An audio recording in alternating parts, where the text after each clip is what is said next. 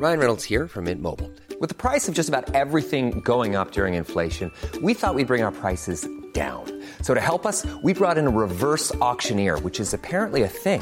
Mint Mobile unlimited premium wireless. Ready to get 30, 30, bit to get 30, bit to get 20, 20, 20, bit to get 20, 20, bit to get 15, 15, 15, 15 just 15 bucks a month. So, Give it a try at mintmobile.com slash switch.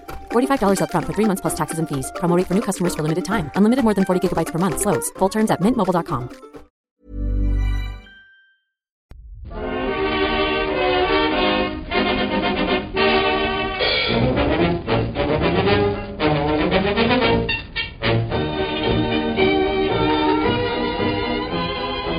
Muy buenas, amigas y amigos. Bienvenidas y bienvenidos una semana más al podcast Reload, programa sobre videojuegos que hacemos desde anightgames.com. Eh, si me escucháis así como un poco más contento, dentro de lo que cabe, eh, es porque estoy en Barcelona ya. Empiezo aclarándolo porque estoy ya lo daba muy por hecho y en realidad la semana pasada todavía estaba en Alemania, ¿no? Sí, sí. Bueno, guay. O sea, La felicidad, quiero decir, normal, que estés contento. Un par de contenedores habrás quemado. no te creas, ¿no? ¿No? Ah, bueno. Además, los, los, eso siempre da alegría, los decir. que tengo justo al lado de casa me los han quitado. Me han jodido bastante no por, por una obra. Eso no los quemes porque son los tuyos. Claro, claro. No, no, no. la basura si no. Me han puesto una obra malísima, malísima. Mu- mucho mucho polvete de este, de que no, que no. Eh, pero por lo demás, fantástico, vaya. Estoy aquí con, con mi desorden, con mis cables, con mis mierdas. Me eché un Vanquish. Ya se me ha olvidado lo de Wolfenbüttel. Así que pasamos página. No os penséis que eso significa que no tenemos problemillas, llamémoslo, en el podcast de hoy. Porque... A ver qué me contáis. Víctor, Marta. Desde... Desde Madrid solo Víctor, ¿no? Yo no estoy porque- en Madrid. sí. Pues, pues yo no. Y de hecho empiezo pidiendo perdón porque se me escucha con un montón de eco. Y lo siento. Pero es que, o sea, estoy con el micro de siempre, estoy en el PC de siempre, estoy todo igual, pero estoy en una habitación absolutamente vacía. Y claro, pues, pues hay eco, no lo he pensado. Y no me puedo poner te en has- otro lado. ¿Eso es porque te has mudado a Andorra? Ojalá, porque eso significa que estaría haciendo pasta. Pero no, estoy, estoy en Málaga. He, he bajado a Málaga y eh, pues, pues eso, estoy un poco mm, improvisando. Y la improvisación me lleva aquí, a, a hablar con Eco. ¿Qué voy a hacer? Bueno, yo qué sé, podría ser peor, podrías estar en, en Alemania, Marta. O sea, piensa, piensa en eso. O sea, es verdad, es verdad. Me encanta porque siempre tiene la vuelta positiva a todo, Pep. Ya, hoy estoy medio optimista y yo creo que es el Fortnite. Fíjate, que me ha contagiado con tanto color, tanto baile. Sigo, ¿eh? Con el Fortnite. No, voy- no, no suspires, Víctor, porque no voy a alargarlo mucho. Pero, pequeño seguimiento, obligado. Estoy en el nivel 24 del pase de batalla. O sea, todo va bien. Todavía no... ¿Y cuánto, cuánto te tenía que llegar para que te saliera rentable? O sea, puedo comprar o desbloquear el pase de batalla con los pavos que me dan en el nivel 31. O sea, eso está, ¿Estás eso está ahí? hecho. Eso está hecho. Pero el personaje que me gusta es nivel 60. Yo creo que se puede, porque queda mucho tiempo todavía, los desafíos veo que van siendo asequibles. He ganado tres partidas ya, que no, no había ganado ninguna hasta ahora. Eh, estoy bien, estoy bien con el Fortnite, ¿eh? no, no quiero insistir, porque sé que Víctor no está solo en eso de fruncir el ceño, pero, pero, pero bueno, yo qué sé, ¿qué quieres que te diga? He jugado al Fortnite esta semana. Fortnite no existe. El, Fortnite. el Fortnite. Mm, Yo soy negacionista del Fortnite. No existe. Es un, es un juego que no ha existido nunca. Ya. Bueno, pues nada.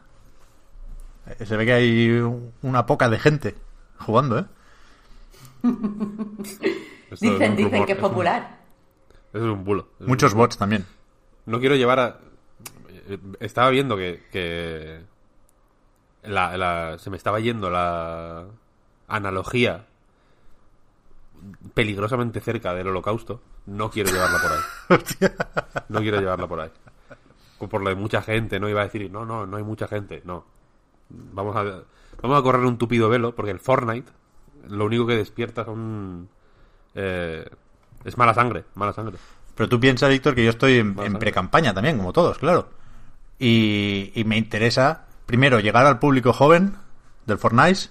O sea, es populismo, quieres decir. No, y segundo, eh, me interesa dejar claro que, aquí las promesas se cumplen. Yo eh, expuse una hoja de ruta para con la temporada 1 del capítulo 2 del Fortnite y, y lo voy a cumplir. Lo voy a cumplir. Voy a ir fichando y os voy a ir comentando cómo va, cómo va el, el progreso. Tengo también fe de ratas, porque los candidatos presidenciales también nos equivocamos de vez en cuando y lo que hay que hacer es, es reconocerlo. La semana pasada hablamos de Google Stadia y preguntaste tú, Víctor, si, si se había agotado la Founders Edition. es. Yo dije muy rápido que no. Y se ve que sí. O se ve que Google dice que sí. No, no sé si, si podemos mal pensar aquí, pero es cierto que ahora en muchos países, eh, incluido España, no se puede comprar la Founders Edition. Tú si entras en Google Stadia, ves una cosa que vale 130 euros, de ahí mi confusión, pero que es una Premier Edition, que se parece mucho a la Founders, porque tiene un contenido similar, un mando, aunque sea de otro color, el Chromecast Ultra y la suscripción de Stadia Pro, pero no tiene un, un creo, un, ¿no? un código para que se lo des a un amiguete y pruebe también eh, el Stadia Pro. ¿Qué pasa? Que lo de la fecha del 19 de noviembre, eso es para los primeros que vayan saliendo, ¿no? Pero han dicho también desde Google que a lo mejor al- algunos paquetes, si se han pedido hace poco, pues igual llegan unos días más tarde. Pero vamos, eh, a la hora de intentar medir el éxito de Stadia, hay que decir, la información oficial de Google es que la Founders Edition está agotado en, en casi todas partes. A mí me parece sospechoso, tampoco voy a hacerme aquí el despistado. Creo que a nivel de imagen es mejor decir que se ha agotado y poner otra cosa, que es básicamente lo mismo. Pero bueno, eh, la aclaración había que hacerla. Después, otra cosa, que es que dije que no tenía ningún amigo y sí tengo uno. El, el perrete de la guitarra del Animal Crossing. El, el Te pillaron, ¿no? Tócate, toca queque. Totaqueque, ¿no se llama? Ese. Que mola bastante, ¿eh? Mola- o sea, pillaron con las manos en la masa, eh, además Pero- con ese, Sí. con ese, esa trola. Es así. Es así. O sea, no sé si sabéis que, que los discos de toca queque están súper guapos. O sea, que se pueden escuchar. Sí, sí, lo, Y están sé, guapísimos. lo sabemos. Vale, es que quiero ya dejar eh, algo que, que hay que aprovechar para que lo sepa toda la humanidad que le interesen los juegos. O sea, a tope con los discos. Claro, yo sí que es verdad que lo tengo aquí en la estantería, pero yo nunca he hecho uso de un amiibo, ¿no? Nunca lo he puesto encima de un lector NFC de estos, con lo cual en mi cabeza, en mi imaginación, esto es la hostia, me va, a dar 10 millones de vallas en el, en el Animal Crossing de Switch. Tengo muchísimas esperanzas puestas en, en Totakeke. Y después, en, en- en la frontera entre la corrección y la aclaración, sí quería cerrar un poco el tema de Riot Games, porque había gente que nos decía que, que, no habíamos sabido ver la estrategia de la compañía, y, yo creo que dejamos más o menos claro que, que comentábamos esos anuncios desde cierta distancia, ¿no? Lo comentábamos porque por supuesto nos parecía importante, pero no pretendíamos hacernos pasar ni muchísimo menos por expertos del LOL. Y, y, y sobre eso dos cosas. Me apunté como deberes eh, ver un documental que hay en Netflix, que nos han recomendado algunos oyentes. Creo que se llama League of Legends Orígenes. Está en Netflix aquí en, español y tal. Y pinta bien. O sea, la verdad es que tiene buenas valoraciones. Me lo voy a mirar. Y después insistir en algo que, que, que me creo totalmente, ¿eh? pero igual no recalcamos lo bastante la semana pasada, que es que la apuesta de Riot, mm, por supuesto, no se basa en la originalidad, pero sí se basa en eh, subir, digamos, el, el listón o el estándar de lo competitivo, ¿no? Y en ese sentido, eh, no es poca cosa lo de que insistan en la monetización justa para el juego de cartas, por ejemplo, ¿no? Porque se ve, insisto, no me he ido ahí a entrevistar a 80 personas, pero me lo puedo creer. Se ve que en el Hearthstone eh, es difícil competir a cierto nivel si no te gastas un buen dinero en sobres. Y lo que pretende Riot es hacer esto mucho más justo o democrático, digamos, para que lo que cuente de verdad sea la habilidad y no, no el dinerico.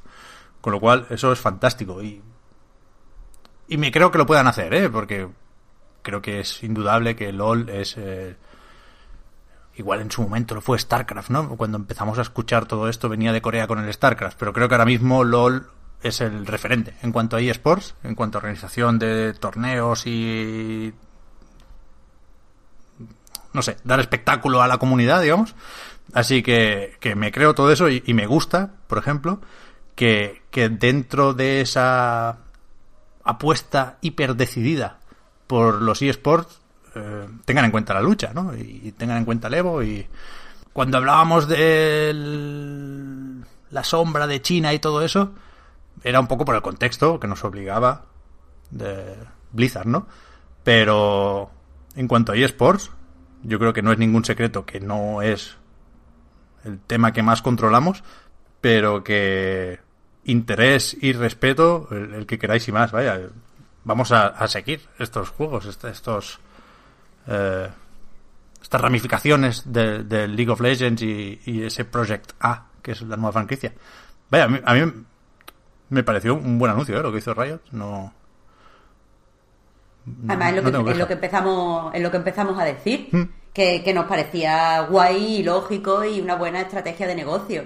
Y que, o sea, me alegro un montón de que la gente nos diga, eh, no sé complicarlo, cómo se ve desde el punto de vista del jugador, porque es que lo que pasa es que nosotros sobre todas las cosas de negocio y las compañías y tal tenemos otra perspectiva, igual que la gente que compita profesionalmente tiene otra perspectiva. Y muchas veces esas perspectivas no coinciden. Yo creo que en rayos no coinciden, pero también admito que no tengo tiempo para jugar a League of Legends. O sea, es algo que no, no puedo probar. Y, y, como entonces yo no puedo tener esa perspectiva de comunidad, que al parecer es lo que hace bien Riot, quiero decir, eh, eh, la gente que me ha dicho algo sobre lo que dije en el podcast siempre me han dicho, sí, pero es que no te das cuenta lo bien que trata la comunidad, lo bien que no sé qué. Hombre, claro, no me di cuenta porque no soy parte de esa comunidad. Claro, claro. No sé hasta qué punto lo, lo, hacen bien en ese sentido. Entonces, yo puedo dar la versión de lo que veo y está muy guay que la gente venga y nos diga la versión que tienen ellos como, como jugadores y, y fan de la compañía. ¿Mm?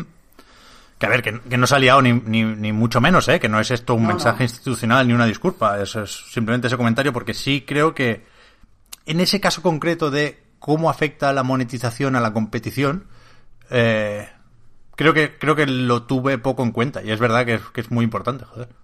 Y, y, y que, que, guay que Riot lo haga bien en ese sentido. Bien, bien, bien. Y creo que ya está. Creo que ya podemos empezar con, con lo de esta semana.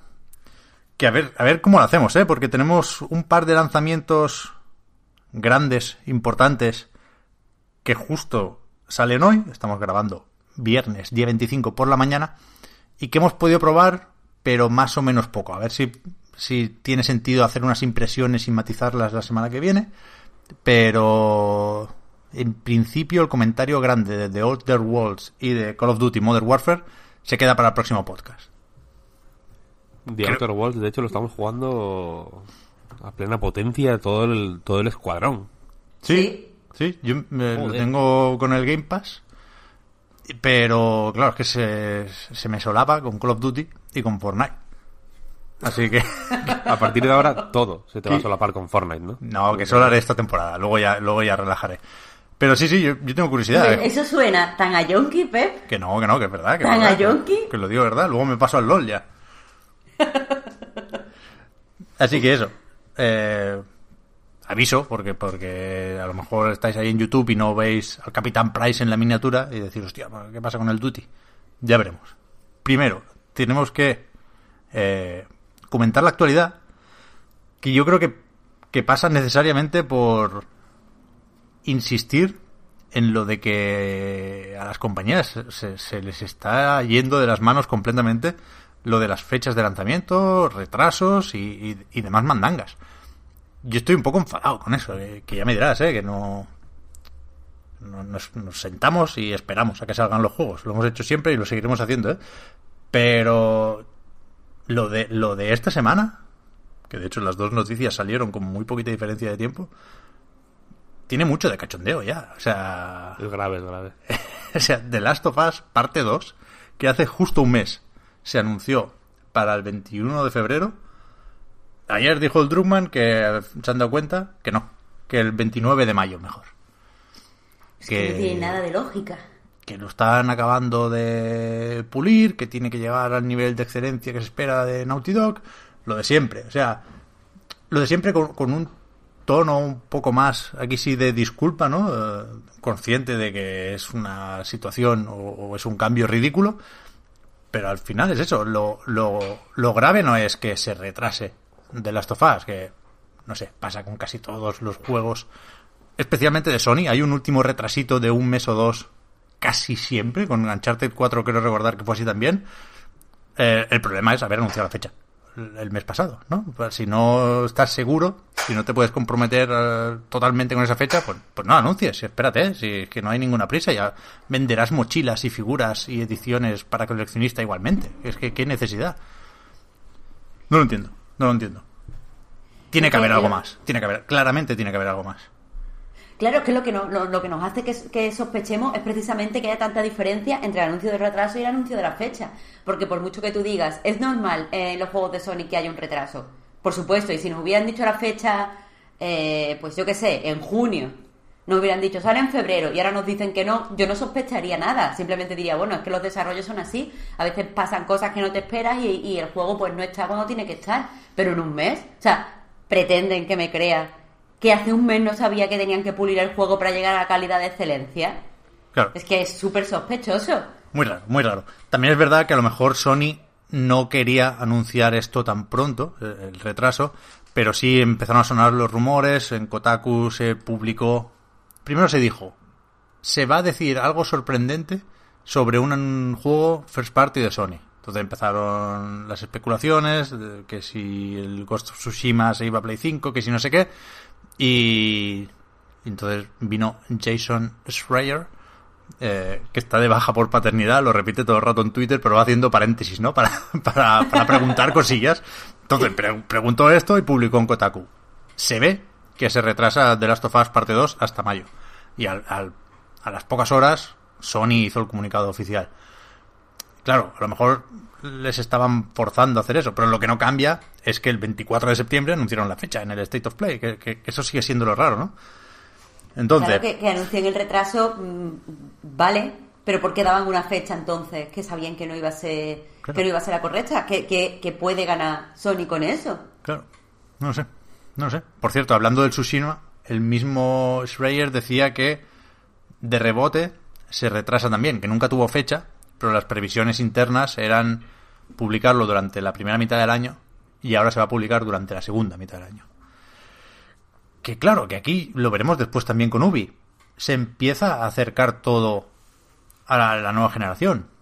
En principio, porque es que vete a saber si incluso retrasan la llegada de Play 5 y por eso lo mueven todo. No, no, no lo sé, no lo creo. Supongo que es pronto incluso para ellos, ¿eh? Para decidir eso. Pero, pero es que tiene que haber alguna razón. Moverlo de año fiscal, ¿no? Febrero era el año fiscal actual, mayo es el año fiscal siguiente. A lo mejor con el, con el Fortnite, no lo digo en broma, ¿eh? me río porque estamos otra vez con el Fortnite, pero no lo digo de coña. A lo mejor con el Fortnite eh, han vendido pases de temporada suficientes como para cumplir X objetivos para este año fiscal, con lo cual se quitan presión de encima con, con su catálogo. No tengo ni idea. A lo mejor creen que Death Stranding van a vender mejor de lo que esperaban. No lo sé, pero pero este retraso tiene que haber sido de rebote. No me creo que, que, lo que dices tú, Marta, que se hayan dado cuenta que echaron una partida el otro día y el Druckmann dijera, pues igual pido tres meses. Está, está poco pulido, está poco pulido. Que venga, hombre. Algo. Que lo de la, evidentemente, o sea, lo único que, que, veo claro, que bueno, me lo has dicho tú antes de empezar a grabar, y, y es lo único que veo así lógico, que, que sea lo que sea, tiene que ver con un cambio de año fiscal. Me parece significativo en ese sentido eh, el retraso, de que pase de un año a otro. Ahora, ¿por qué, ¿por qué lo anuncian y después lo cambian? ¿O por qué querían, por qué querían que pensáramos que salía en este año fiscal? ¿Por qué no, no, o sea, el retraso es a otro? Pues eso es que no, no se puede saber. Yeah. Pero a mí me escama. Como siempre, es eso. Seguramente no nos lo van a decir. Nos quedaremos con, con las ganas de saberlo. Pero vaya, ahí queda. 29 de mayo de Last of Us Parte 2. Que hay mucha gente que dice, pues me espero y lo juego en Play 5. yo aviso, anuncio, que no voy a poder esperar. el 29 de mayo le doy, aunque sea en la Play 3, metiendo el disco ahí a presión. Vaya putas ganas. Después, más sorprendente, si cabe, es que Ubisoft ha retrasado todos sus juegos. O sea, todos. Eh, los tengo aquí apuntados.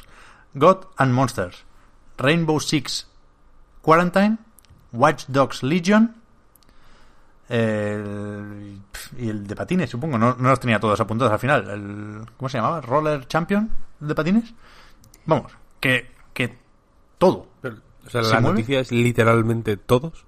Todos, todos, todos. o sea, no hay ni uno que se quede. Igual alguno que no estaba anunciado, pero. Pero todos los juegos que tenían fecha, que de nuevo, se tiró claramente a la piscina Ubisoft poniendo fecha a todos esos juegos. Creo que lo comentamos en el E3, ¿no? Que el Gotham Monsters del que no sabíamos absolutamente nada, acababa el tráiler con 25 de febrero. Y en plan, los cojones. Guillemot. Pero bueno, aquí lo tiene. la cuestión, eh, más allá de los motivos, que ya veremos cuáles son, es que esto es un problema evidente para Ubi, porque sus acciones han bajado un 12%. ¿eh? Es que es, es una liada. Para que os hagáis una idea de lo que suponen estos retrasos, claro, es bajar las previsiones de beneficios para este año fiscal, para el que termina en marzo de 2020, de 480 millones en las previsiones a entre 20 y 50. Claro, no es solo que se le haya pegado el breakpoint, que también, sino que, ya, no cuentas el dinero del Watch Dogs Legion, ¿no? Porque está en otro año fiscal. Y es bestia. o sea, me pongo en la piel de un accionista y, y es para enfadarse. También es verdad, si tuviera dinero yo compraría acciones de Ubisoft ahora, porque es que volverán a subir, simplemente se aplaza todos unos meses, pero pero el año fiscal 2021, lo decía también Ives, pinta pinta guapo. Pero es eso, es bestia, o sea, yo no recuerdo un informe financiero tan devastador como el de Ubisoft, de vamos a ganar mucho menos dinero del que pensábamos y retrasamos todos los juegos. Es que no, no hay un informe peor, no, no se puede, se puede chapar, pero no se pueden dar peores noticias a los inversores, es bestia. Todo esto viene motivado, suponemos, por el batacazo de, Ghost Recon Breakpoint. Lo dicen abiertamente, ¿eh? que ha vendido mucho menos de lo esperado, que la recepción por parte de la crítica ha sido decepcionante. Incluso decían que The Division 2, en menor medida, también se había quedado por debajo de, de las previsiones. Y a partir de aquí hacen una serie de análisis que me parecen más o menos interesantes, pero también un poco precipitados. Decían que han detectado que es difícil vender la secuela de un juego como servicio que ha ido mejorando con el tiempo, ¿no? Dando a entender que la gente prefiere quedarse con el de Division y que se vaya actualizando que no tener The Division 2. Yo tengo mis dudas sobre esta lectura, pero bueno, eso es lo que dicen. Y, y en cualquier caso, si, si, si forzamos el optimismo, deberíamos poder ver aquí una, una pequeña apuesta de Ubi por la calidad, ¿no? Que aquí cada uno que se la crea o no, pero a mí me gusta que Breakpoint sea un punto de inflexión. Porque es que realmente no se puede permitir lo de Breakpoint. O sea, ¿A qué te refieres? A que tocaba, tocaba este, este toque de atención por parte de, de todos, vaya, de, crítica, de público, de no, no se puede sacar un juego así, Ubisoft. En 2019 no te lo vamos a comprar, es que no te lo vamos a comprar. Ubisoft tiene esta cosa de eh, borbónica un poco, de no, se volverá a repetir. ¿Ya? Que ya lo hizo con Assassin's Creed, ¿eh? Hace dos años. De hecho, el Guillemot, antes estaba escuchando en mi podcast favorito, el audio de la presentación de los resultados financieros, que es el Guillemot ahí una hora hablando, y decía eso, que, que es que ya, ya habían hecho esto dos veces antes, refiriéndose al, al parón de Assassin's Creed para volver con Origins, ¿fue? Y la otra no, no, no la recuerdo, la verdad. Pero es totalmente esa, esa idea, Víctor. Sí, sí. Y que tiene un punto de cierto, quiero decir. El parón de Assassin's Creed lo vimos.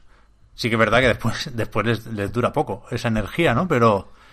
Claro, que, en estos casos hay que predicar con el ejemplo, en realidad. Y quiero decir, eh, Ubisoft tiene eh, historial, ¿no? De, de hacer la jugadita de exprimir algo hasta que hasta quitar cualquier mm, energía vital del juego, de quien lo hace, de quien lo juega, de como que es una cosa de, que exprimen todo hasta hasta unos límites acojonantes. Mientras en paralelo hacen también otras cosas buenas, ¿eh? No, que siempre me dicen que me meto mucho con Ubisoft. Bueno. Eh, pero, pero es un hecho, quiero decir. Assassin's Creed lo exprimieron de, de, de formas un poco... de formas menos cuestionables y más, dentro de que todas pueden verse como cuestionables, en el sentido de que no es lo mismo exprimir Assassin's Creed haciendo nuevos Assassin's Creed que, que eh, crunch mediante o como sea tienen curros, son juegos eh, pues pepino, tal, tal, tal, y luego con spin-offs más o menos lamentables, revendiendo eh, revendiendo juegos antiguos de, de, una manera más o menos desesperada como para mantener en el, en, el candelero Assassin's Creed a toda costa, etcétera, etcétera. Eh, así que con, con, con este, yo, yo estoy, o sea, quiero decir, eh, no, no piden perdón por el juego, sino por los resultados. Quiero decir, si hubiera ido bien el juego, no sería en plan, vamos a dar un parón porque nos hemos dado cuenta de que el juego está un poco quemado ya, tal, tal, tal.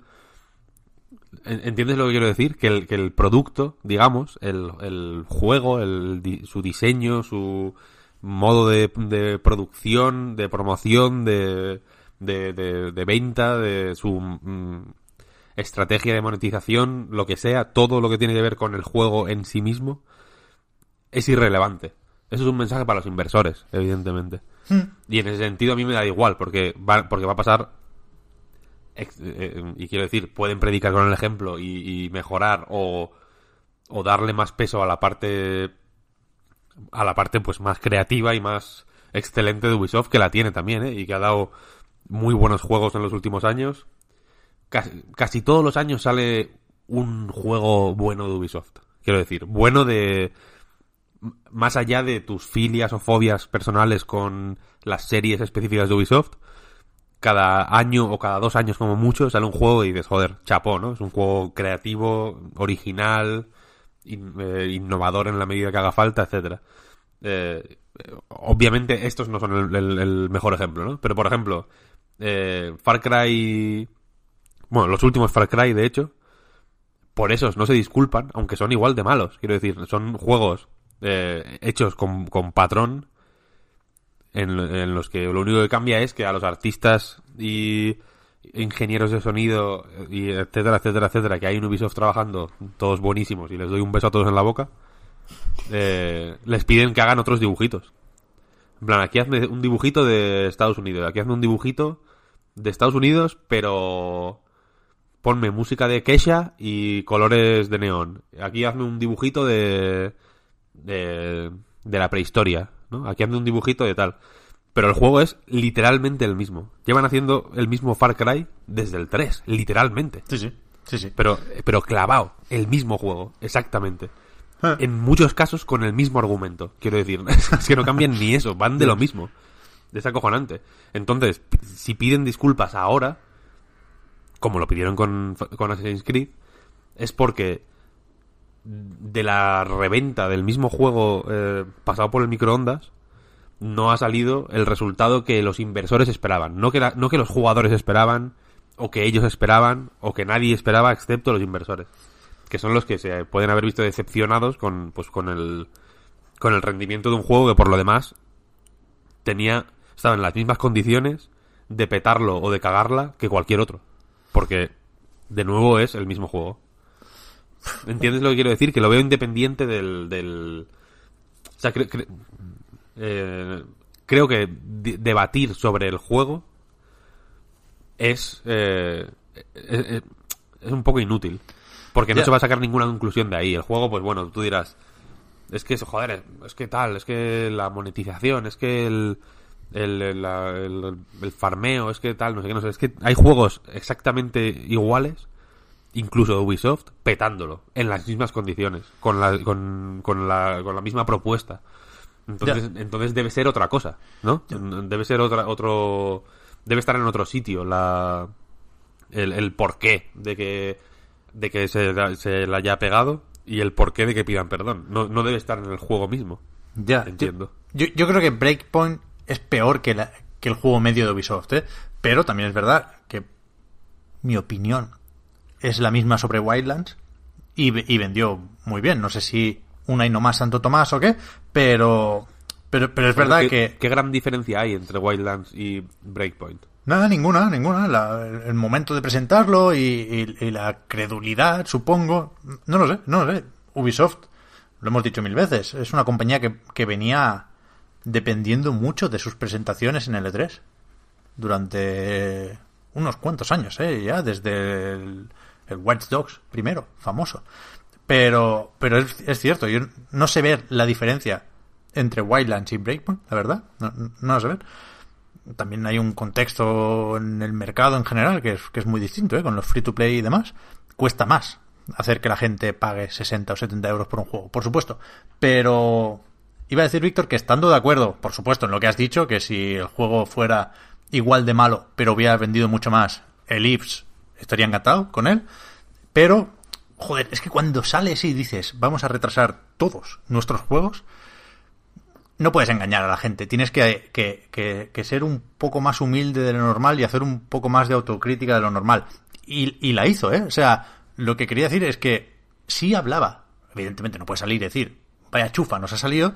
Pero, pero sí decía que a la hora de implementar innovaciones tienen que ir con cuidado para hacerlo perfectamente, porque si no, no sé qué, que con Breakpoint no se ha sabido diferenciarlo bastante para resaltar los elementos novedosos del juego. O sea, con las palabras más bonitas que uno pueda imaginar, estaba diciendo que les había quedado regulero. O sea, hay un punto Mm, sí, sí, sí, de compromiso más elevado de lo normal. Desde Insisto, luego, ¿eh? porque luego. es que no puedes hacer otra cosa. Que de hecho, eh, nos hemos dejado algunos algunos jueguicos ya anunciados, pero en cierto momento de, de- del discursito se dice que todos estos retrasos le permiten tener más tiempo de desarrollo a Skull and Bones, que estaba previsto para el año fiscal sí, 2021, y se da a entender que se va más atrás todavía. Y después, hasta donde yo he llegado, lo he dejado a mitad del turno de preguntas, ¿eh? No sé si alguien se lo preguntaba más tarde. Pero el Beyond Good and Evil ni se menciona, es decir, no lo esperemos para este año, ni muchísimo menos. Y después tampoco hacen balance del Uplay Plus, que me, ha parecido curioso y puedo imaginar por qué no lo hacen.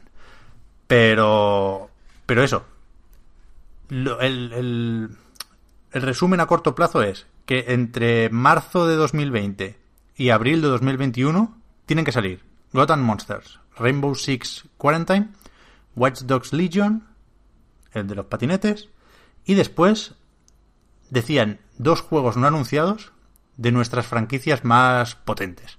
Uno es Assassin's Creed, sin duda, y el otro tiene que ser Far Cry. Far Cry, sí, puede ser. Y por cierto, a todo esto decían que todos, todos los juegos estarán optimizados ya para la nueva generación. Veremos qué significa eso, porque todavía no tenemos muy claro cómo funciona la retrocompatibilidad, si habrá dos versiones distintas, si habrá pack de texturas o qué. Pero, pero eso, que ya todo apunta a la nueva generación. Esto les permite rascar unas décimas en Metacritic con la excusa de siempre de analizado en PlayStation 5 o Scarlet, ¿no? Con lo cual el frame rate va un poquito mejor ahí. Sí, sí. Mira, el caso de Ubisoft también me parece para- paradigmático. Porque tienen al mismo tiempo un ejemplo de serie requemada y un ejemplo de serie que puede gustar más o menos. Yo ya no entro en, eso, sí, pero que, pero que creo que gestiona mejor la, la, la serialidad misma, ¿no? Que por un lado es Far Cry y por otro es Watch Dogs, precisamente. Porque Far Cry insisto, que puede gustar más o menos. Yo el, el New Dawn este, por ejemplo, lo disfruté bastante porque es un juego más o menos cenutrio que, que, que se juega a gusto. Vaya, no, es un- no, no quiero decir que sea un mal juego o algo mal hecho o desagradable. No, es un juego que te pone, un juego de tiros que, bueno, te pones ahí, te viene un oso, se come a un notas que va pasar por ahí, te echas una risa, está bien. Es juego de fumarte un porro. Eh, y, pero es el mismo juego, literalmente, una y otra vez, que se llama Far Cry, como podría llamarse For Cry, o Fur Cry, o, o, o Shooting Game 1, 2, 3, 4, ¿sabes? En el sentido de que no tienen un universo especialmente cohesionado, lo único que... Lo único que los mantiene, digamos, eh, más o menos unidos es lo que más pronuncia el, el- la requemazón, que es que van literalmente de lo puto mismo y, y es muy difícil que no vayan de lo mismo sin que dejen de ser Far Cry, en el sentido de que la historia de la persona que llega a un sitio más o menos enloquecido y, y se va, digamos, dejando consumir por, por la situación de locura que hay ahí dentro. Esa es, esa, esa es esa historia, Far Cry. Más que cualquier mecánica. Quiero decir, si hacen un juego de, de putas plataformas que va de eso y lo llaman Far Cry, pues dirías, pues tiene sentido. Porque esto es un Far Cry. Eh, y luego al otro lado está Watch Dogs, que es un universo más o menos cohesionado, se puede ambientar en muchos sitios, más o menos eh, llevando a cabo las mismas acciones eh, o desarrollando más o menos las mismas mecánicas, puede dar lugar a juegos bastante distintos, sin que, sin que pierdan su identidad, digamos, ¿no?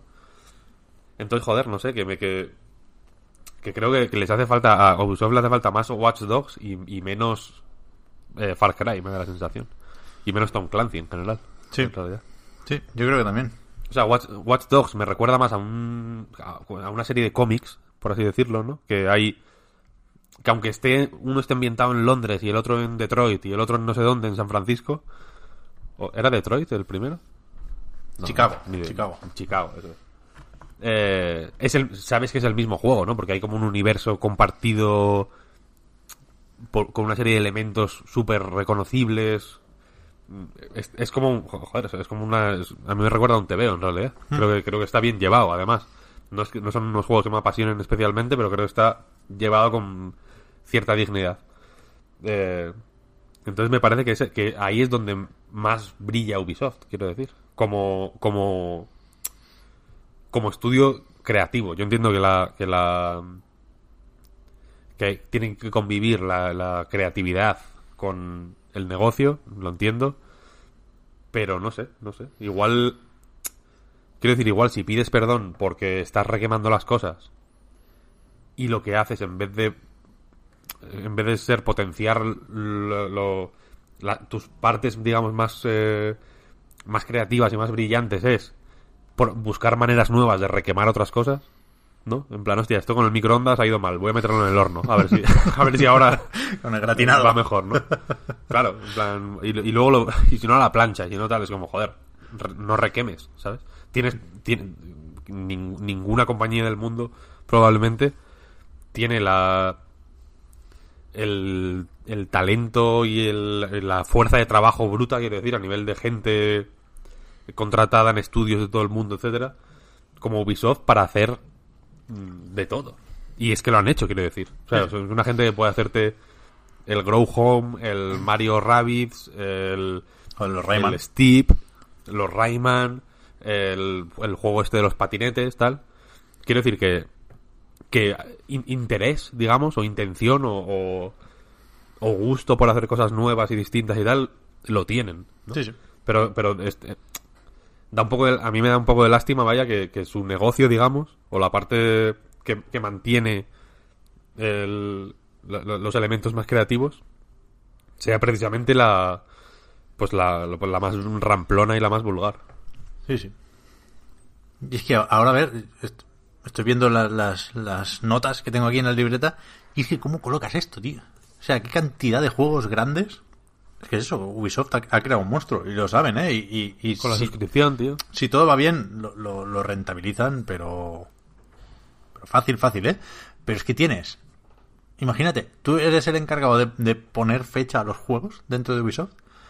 No sé si es Ifs o, o- o- o quién, pero alguien tiene que decidir dónde mete un Watch Dogs, un Assassin's Creed y un Far Cry más o menos juntos, ¿eh? Septiembre, noviembre y, y qué más. No sé, no sé, es curioso. Le, pre- le preguntaban el- el- en el primer turno de preguntas, creo. Decían, vale, si lo retrasáis al siguiente año fiscal, esto empieza en abril y ahí ya está el Cyberpunk. Que, ¿Cómo vais a tener eso en cuenta, no? Últimamente se está hablando mucho del Cyberpunk como agujero negro de ventas, ¿no? Como fue Red Dead Redemption el año pasado. Y, decía Guillemot que no. que nunca planifican sus lanzamientos teniendo en cuenta los de la competencia, porque siempre cambian las fechas. No, no sé si hay que leer entre líneas ahí en el caso concreto de Cyberpunk, es una pequeña obsesión mía, pero. pero me hizo gracia que dijera eso. Y, es verdad, ¿eh? que últimamente he estado leyendo muchas cosas sobre Cyberpunk, análisis que dicen que va a vender 20 millones, no sé qué. Creo que hay miedo, es razonable, ¿eh? a, a salir cerca de Cyberpunk. Y no sé si lo de Naughty Dog tiene que ver con eso también. Supongo que no, porque 29 de mayo ya es lo bastante lejos. Eso, eso, eh, a mí me, me pone muy nervioso porque pienso en muchas cosas a la vez. Pero me gusta mucho lo de poner fechas, ¿eh? Lo de pensar en quién decide cuándo sale el juego. Tiene que ser chulo. Hay un vídeo.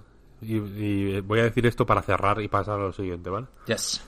Eh, hay un vídeo bastante recomendable de Kotaku en YouTube.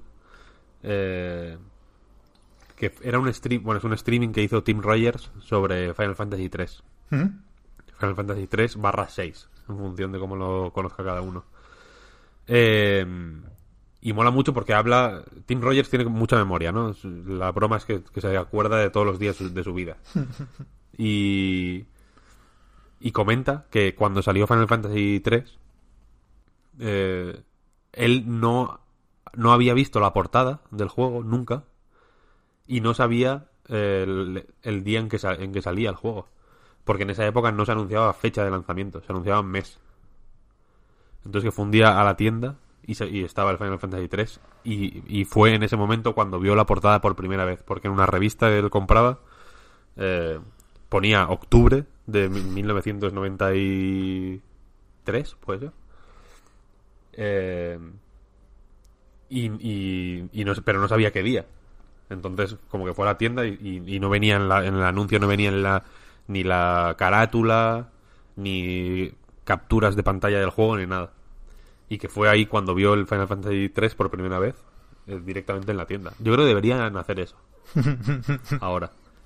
Que no sepas cuándo, que sea en plan, sale más o menos, y que no te digan ni el mes. O sea, sale en... El año fiscal. en la segunda mitad de, 2000 de 2020, por ejemplo.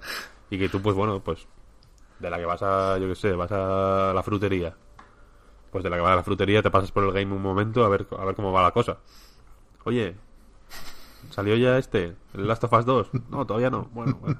Pues ya, ya vengo la semana que viene. A ya. ver qué tal. No sé, sería más bonito, ¿no? Estaría bien. Contar la vida, de, la vida de barrio con los videojuegos.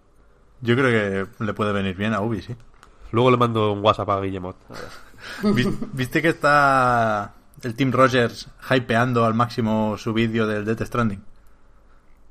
Ah, hostia, no, no, no, no lo vi. Está en Twitter todo el día hablando de- del vídeo del Death Stranding. Vaya, el embargo acaba el 1 de noviembre, entonces lo va a publicar. Pero, pero Me- me- va a ser para verlo aquello, mucho. vaya. Eso va a ser para verlo, porque es- este personaje te hace un vídeo de 45 minutos sobre Octopath Traveler cuando lo sacan en Steam. Ya no ni el lanzamiento original, ¿no? Como una, O, o el del Dragon Quest 11. No sé si son 30 minutos. El de la Switch. Como hablando solo de las cosas específicas de Switch. Eh, entonces el de Death Stranding yo espero que dure de la orden de 8 horas. Sí, sí, sí. sí. Y evidentemente lo veremos cuando hayamos terminado nosotros el juego, ¿eh? Pero... No, no, no, yo lo voy a ver el, el- el- el mismo día uno. ¿Qué va? Te lo juro por Cristo. ¿Qué va, tío? ¿Qué dices? Por Tim Rogers, no por Death Stranding. Pero no, no, no, no. ¿Sí? Sí, sí. No, seguramente no, al final no. Ahora es que tengo mucha ansia. Tengo muchísima ansia. Si quieres, eh, voy a contar la historia, Insider. Venga, Eh, no nos han enviado Death Stranding a nosotros. esto así. Por una mezcla, entiendo, de odio visceral y de envidia. También, ¿no? Porque somos una gente que yo que sé, que viste bien, que habla bien, que huele bien, que va a hacer la compra a las tiendas del barrio. No sé dónde coño Envidia- nos vas a meter ahora, eh, Víctor. envidia de nuestro estilo de vida. Entonces no nos han enviado el, el Death Stranding. A pesar de que yo, evidentemente, hice intentos de todo, de todo tipo. Excepto colarme en las oficinas de Sony por la noche, he hecho todo. Eh, pero, a cambio, sí nos enviaron Medieval. Fue como... Fue como Death Stranding, ¿no? Pero tengo algo que igual te interesa. Entonces, eh, voy a hacer un par de comentarios sobre Medieval. Venga, que me he venido de arriba. Eh, el primero es Hot Take. La prensa del videojuego, corrupta, como es sabido, está utilizando a Medieval como cabeza de turco para compensar las notas quizá excesivamente altas que va a recibir Death Stranding. ¿Qué dices? Y han tomado, la han tomado con el pobre Sir Daniel Fortesque para que para po- o sea, tener un escudo, digamos, para eh, desviar las acusaciones de eh, pues de o de o de estar comprados o de comerle la polla a Kojima. Hay do- esas dos acusa- acusaciones van a digamos van a circular, ¿no? Es sabido, están ya quizá no a plena potencia, no, igual no ha salido el tren entero, pero ya está la estación, ya hay gente en la estación esperando. Tú sabes, Víctor, que hay gente que, que se va a creer que hablas en serio, ¿eh? Hablo solo medio en serio. pero también hablo solo medio en broma. Vale, vale, vale. Luego, eh, me gustaría un pequeño tirón de orejas a Sony y, y que esto no se vea como una declaración de guerra, porque aún así quiero mi Death Stranding. Eh, Medieval, este remake de Medieval, debería haber sido mejor. Y me voy a explicar. El Medieval original, a mí me parece un juego moderadamente mediocre. No me parece un juego particularmente bueno. Creo que en su momento eh, los méritos que pudo tener tenían menos que ver con el juego per se y más con una serie de valores que representaba que en ese momento eran pues muy novedosos y muy vanguardistas y muy atractivos en realidad. O sea, eh, su que se parecía más a una película de Tim Burton que a el Alex Kidd, por ejemplo, o, a- o al Sonic o al Mario, quiero decir. O sea, que estaba más cerca del mundo del cine que el de los videojuegos. O sea, había trascendido un poco el, el videojuego para bebés y era ya una cosa un poco más eh, madura. No, no adulto, pero sí adolescente, desde luego. Que supongo que es- la mayoría de la gente que disfrutó de este juego en su día, pues o sería adolescente o estaría entrando en la, en la adolescencia. Eh, tenía unos valores de producción muy altos, incluso en España, estuvo doblado al castellano, era un juego, era uno de esos juegos que, que, que, que en su época, eh, no sé si la gente que está escuchando esto estaba viva incluso en esa época, pero el estar doblado al castellano era eh, señal de 5 Jotas. Sí, Era bueno, en plan, hostia, increíble. Es, es, es significativo que de esa época se recuerden mucho las intros, ¿no? Claro, claro, claro. El mismo día, curiosamente, que Medieval salió Metal Gear Solid, que es otro juego, eh, pues también muy recordado por el doblaje, eh, específicamente, ¿no? Eh, Esto sí, el mismo día.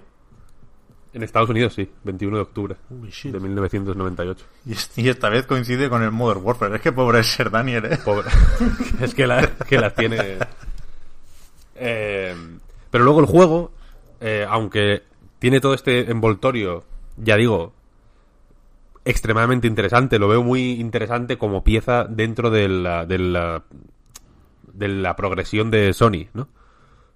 De, la producción propia de Sony, hasta hacia dónde han, han querido ir desde el principio y que, y que es algo que ha culminado hoy en, joder, pues en el The Last of Us o en el Uncharted 4 o en el God of War o en, o en Death Stranding que literalmente está plagado de actores de Hollywood, ¿no? Eh, pero eso, el juego es eh, pues anti- antiguo. Es un juego anticuadillo eh, que, que abarca más de lo que puede apretar a veces, que hace cosas interesantes pero que no tiene la posibilidad nunca de presentarlas de una manera apropiada. Eh, que, que para mí es para mí es representativo que el, ni el combate o sea es un juego de es un juego de acción vaya de dar espadazos o martillazos o flechazos a enemigos que, que van apareciendo. Eh, y de saltar básicamente. Esas son las acciones básicas. Pero como, como no es posible controlar todo lo bien que se debería ni el salto ni el ataque pues ni ninguna sección de combate es demasiado compleja nunca ni siquiera los jefes, que son un poco más interesantes, pero tampoco son particularmente complicados, ni hay secciones de salto interesantes en realidad, porque es muy difícil controlar el salto en, en, en Play 1, se entiende el porqué, ¿no? Porque es un- era una consola que, que era lo que era, eh, y, que, y que el juego este, pues, eh, aún así me parece más meritorio en PlayStation 1 que ahora. Hmm. Eh, y entonces es un juego, pues bueno, pasable. No, no voy a decir que sea malo, ni que sea reprobable, ni que haya que azotar a quien, lo- a quien lo hizo, pero es un juego normal. No, no es una cosa... Es un juego que, que tiene más carisma del, del- que calidad, quiero decir. Sí. Eh, la, la historia misma del juego es eh, también representativa de esta de, de este estar entre dos tierras de querer y no poder en realidad porque no es posible porque es una historia pues moderadamente cómica con, con una serie de enredos que, que que si no los lees casi ni te das cuenta, ¿no? En realidad, porque la toda, toda la, la- el, backstory de Sir Daniel Fortesque no, no se cuenta en el juego en realidad. Son, es un, son, unas pinceladas y que, y que no me lo quieran vender como algo de que tengas que... Claro, no, no, no. Dan unas pinceladas porque no pueden más, ¿no? Es, es una cosa de... De que básicamente le matan en una guerra al primero, tal, no sé qué, no sé cuál. Y, y toda la historia hasta el final, de hecho, porque el final es, es bastante gracioso, de hecho, son eh, malentendidos y, y, y- y errores. Es una cosa, es una historia graciosa, con, con matices que están bien, bien pensados, pero que no se pueden transmitir correctamente al Y final. que, joder, no, no lo había pensado, Víctor, perdona la interrupción, pero que se le nota más, más de lo que yo tenía presente a Medieval, de ese origen británico. O sea, que es un poco Fable en ese sentido, ¿no? En el tono, en el humor. Mm. Sí, sí. Y- y- y es Porque verdad, Sir- es verdad que está bien. Eso. Daniel Fortesque, que es- se supone que es un héroe, etcétera, etcétera, pues en realidad no es un héroe porque es un charlatán que le matan eh, porque se mete en camisa, en camisa de once varas camelándose al rey, etcétera, etcétera. Es que el, el- el- in- incluso el final es de ese palo, es, es- tiene un humor, joder, muy, muy interesante en realidad. Me gusta mucho Eh, Blackadder y todo eso, y, y- y tiene algo, tiene algo de, de aquello. Y la- pero la cuestión es que no, no puede transmitirlo en ningún momento, ¿no? Entonces este remake, eh, que se presenta como los de Crash Bandicoot básicamente o Spiro, es decir, que es el mismo juego con mejores gráficos y ya, eh, creo que, que tiene ese problema, que, que, le hace falta material adicional, ¿sabes? O sea, para, para entender por qué cojones merece la pena jugar a este juego, que no digo, que no merezca la pena, ¿eh? O sea, eh, yo soy el primero que juega a, mojones de, primera categoría por, por H o por B, vaya. Y soy el primero que siente nostalgia por cosas malísimas. Pero pero si lo hago es por algo, ¿no? Hay una serie, hay un contexto que alguien que, que, no conociera este juego en su momento eh, pues lo, le va a sudar la polla básicamente, va a haber un juego relativamente torpe y que y, al que la demo no le hace no hace ninguna justicia en realidad porque la demo es literalmente lo peor del juego que es cuando no tienes absolutamente nada, no hay eh, prácticamente profundidad a nivel de combate o, de, o de ningún tipo, ni diseño de niveles, ni nada. Eh, lo- los mejores enfrentamientos, etcétera, están evidentemente más adelante.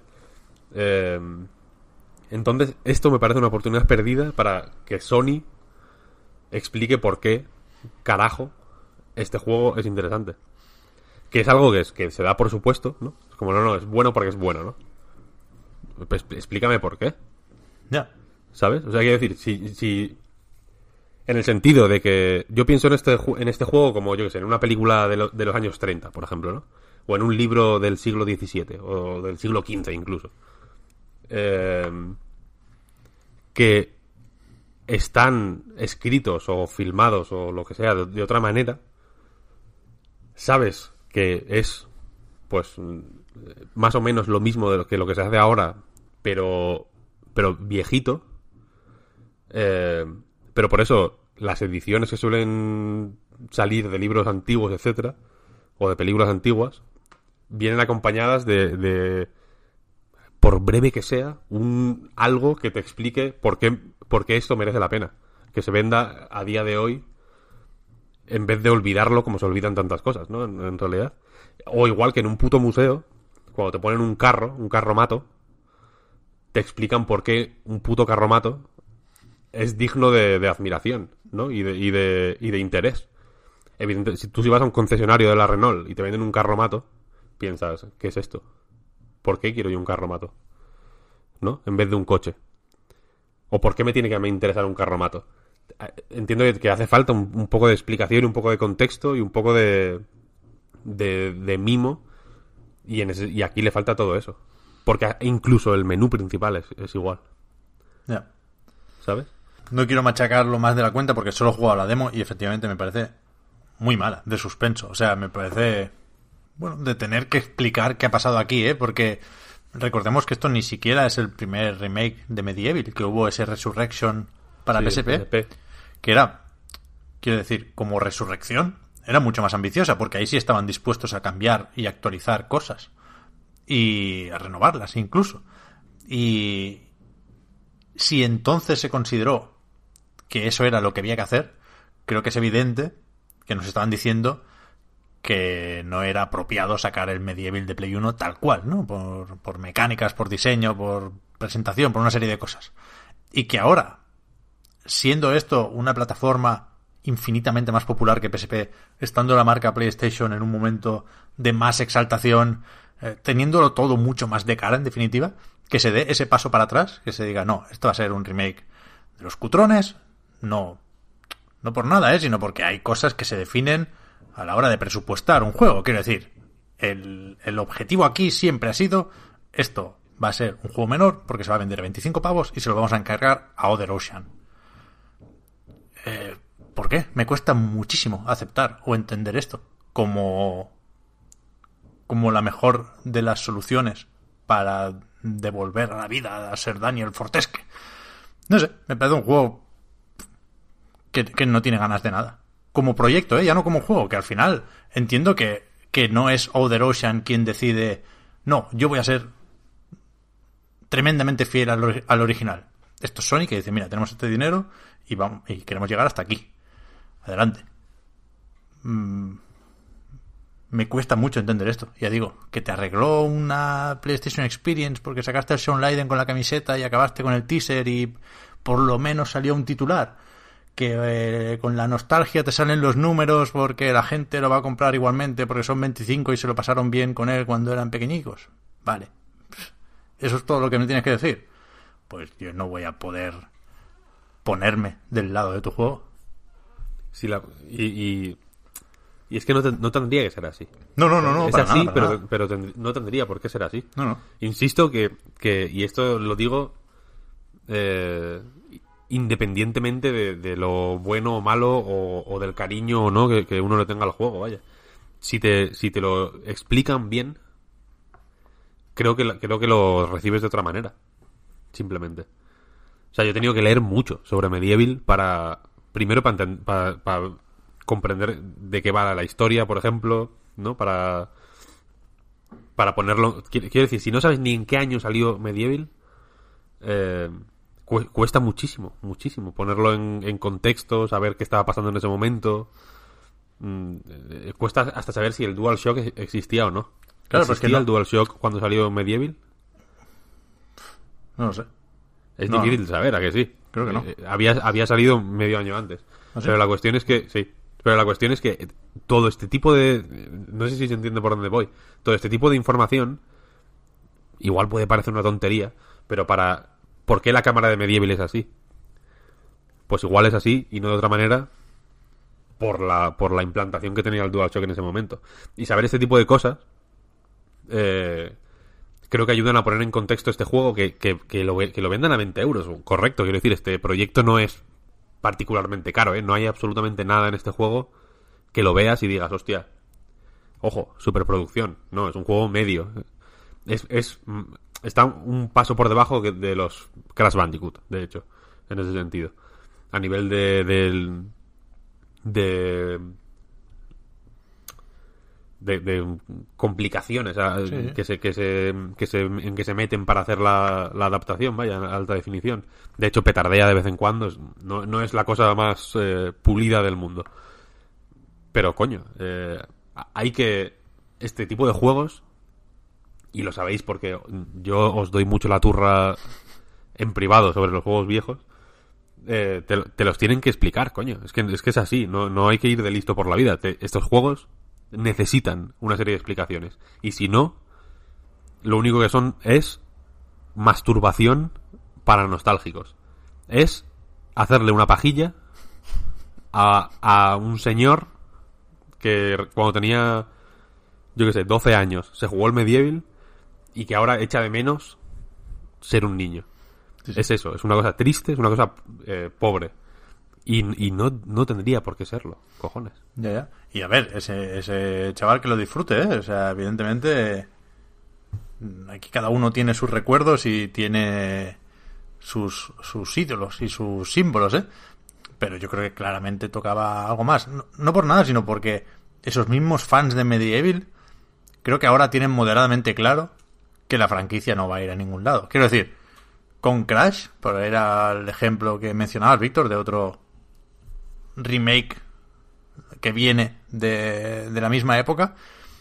Coño, te ponen la trilogía, a la gente le gusta porque es un buen trabajo, dicen, vale, ahora Crash Team Racing, sacan el Crash Team Racing, a la gente le gusta, se revaloriza Crash y ahora no es descabellado esperar un nuevo Crash Bandicoot, ¿no? Esa gente que tenía haciendo Skylanders y demás, eh, Toys for Bob y compañía, ahora tienen eh, espacio por recorrer con nuevos Crash Bandicoot.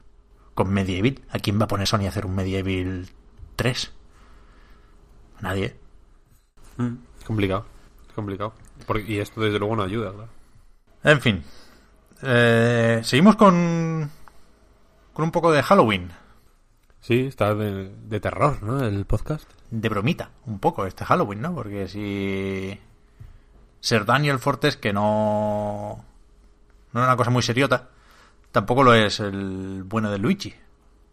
Que, que llega con Luigi's Mansion 3. Eh, pues sí, Luigi's Mansion 3 eh, es la tercera parte de Luigi's Mansion. Hasta ahí creo que no he dicho nada polémico. y está cojonudo. Ahí ya entra mi subjetividad. Eh, la cuestión es que eh, después de por hacer un pequeño repaso de Luigi's Mansion, el primer Luigi's Mansion es un juego moderadamente contenido que se desarrolla en una mansión y punto pelota, ¿no? Eh, y en el que en el que básicamente eres Luigi que tienes que ir a rescatar a Mario, Eh, armado con una aspiradora y una linterna con la que eh, atrapar fantasmas, básicamente, ¿no? Eh, el segundo Luigi's Mansion amplía la ambición del de pues del Luigi's Mansion original, haciendo que la mansión sea más compleja, más grande, que salgas de la mansión, que vayas a edificios aledaños, etcétera, etcétera, pero manteniendo de una forma más o menos estricta eh, la, la mecánica principal de linterna y aspiradora, ampliándola eh, pues un poco con, con cosas eh, ma- más o menos eh, con, con satélites, quiero decir, alrededor siempre de esta mecánica principal de la aspiradora, que sirve aparte para aspirar monedas, para aspirar cojines, para aspirar libros, para aspirar un poco todo lo que haya en, en los escenarios. Y el tercero, y hago tanto énfasis en la aspiradora, por lo que ahora veréis, eh, pues básicamente hace lo mismo, pero llevando de una forma cuestionable, yo creo, eh, la ambientación de una mansión a un hotel. Y digo que es cuestionable porque ya no es una mansión. Y sin embargo en, la, en el título prometen una mansión. Pero eso, eso es muy importante a la hora de, de tu disfrute en el juego. El hecho de que no sea una mansión, Víctor. Pues ya empiezan incumpliendo una promesa. Pero es que es que va, va arriesgado cambiar el título a Luigi's Hotel. No sé, porque no, no veo yo por qué es arriesgado. Pero espérate, aquí tenemos que abrir el diccionario. Pero no sé, una mansión no puede ser el edificio, el estilo de la construcción, y digamos, luego si aquello se reaprovecha mansión, más es un adelante rascacielos, como hotel. caso. Es un rascacielos. No es ni una casa rural, quiero decir. Una casa rural puede ser una mansión reaprovechada, ¿no? Es lo que me estás diciendo. Sí. No, eh, no, no, no. No es el caso. La cuestión es que, eh, aunque cambia de nuevo la, la ambientación, aún así, de una forma muy inteligente, eh, la mecánica principal sigue estando en el aspirar y en la y en la linterna, ¿no?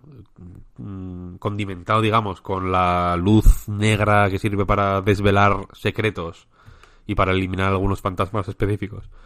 Y una y una cuerda con un con un desatascador básicamente con una ventosa vaya para pegarla en determinados sitios y tirar de la cuerda con la aspiradora de nuevo.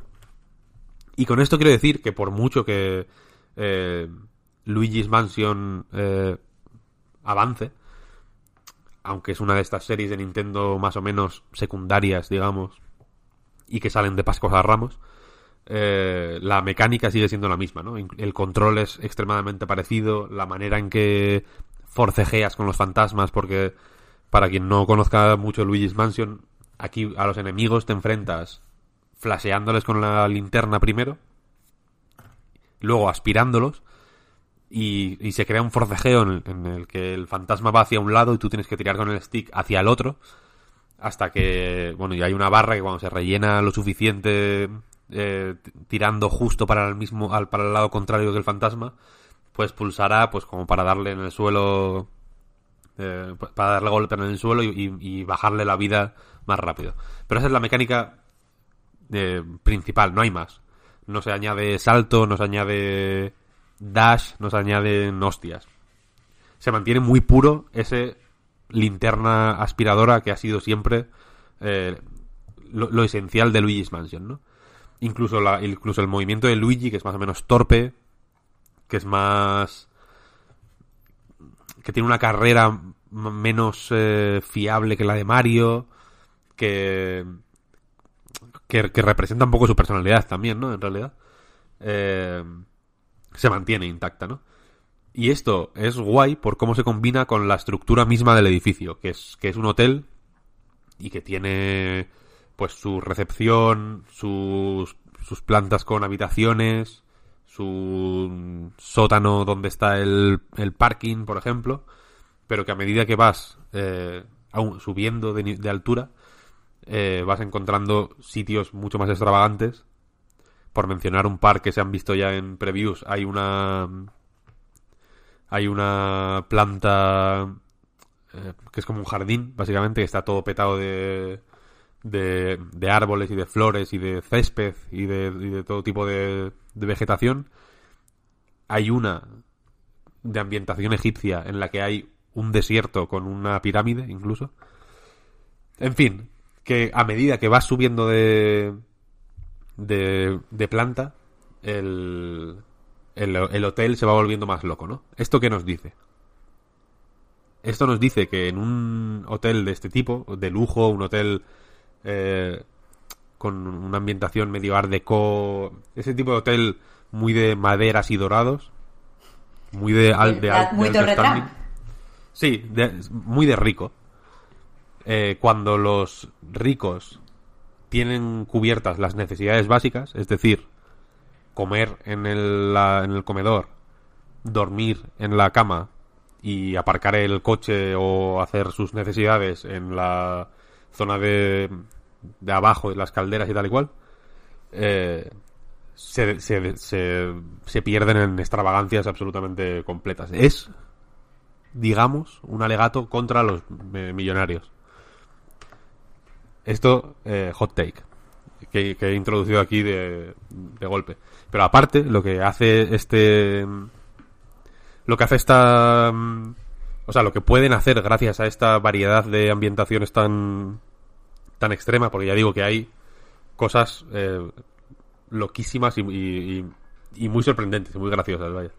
Eh, es presentarte maneras siempre diferentes de utilizar la aspiradora, básicamente.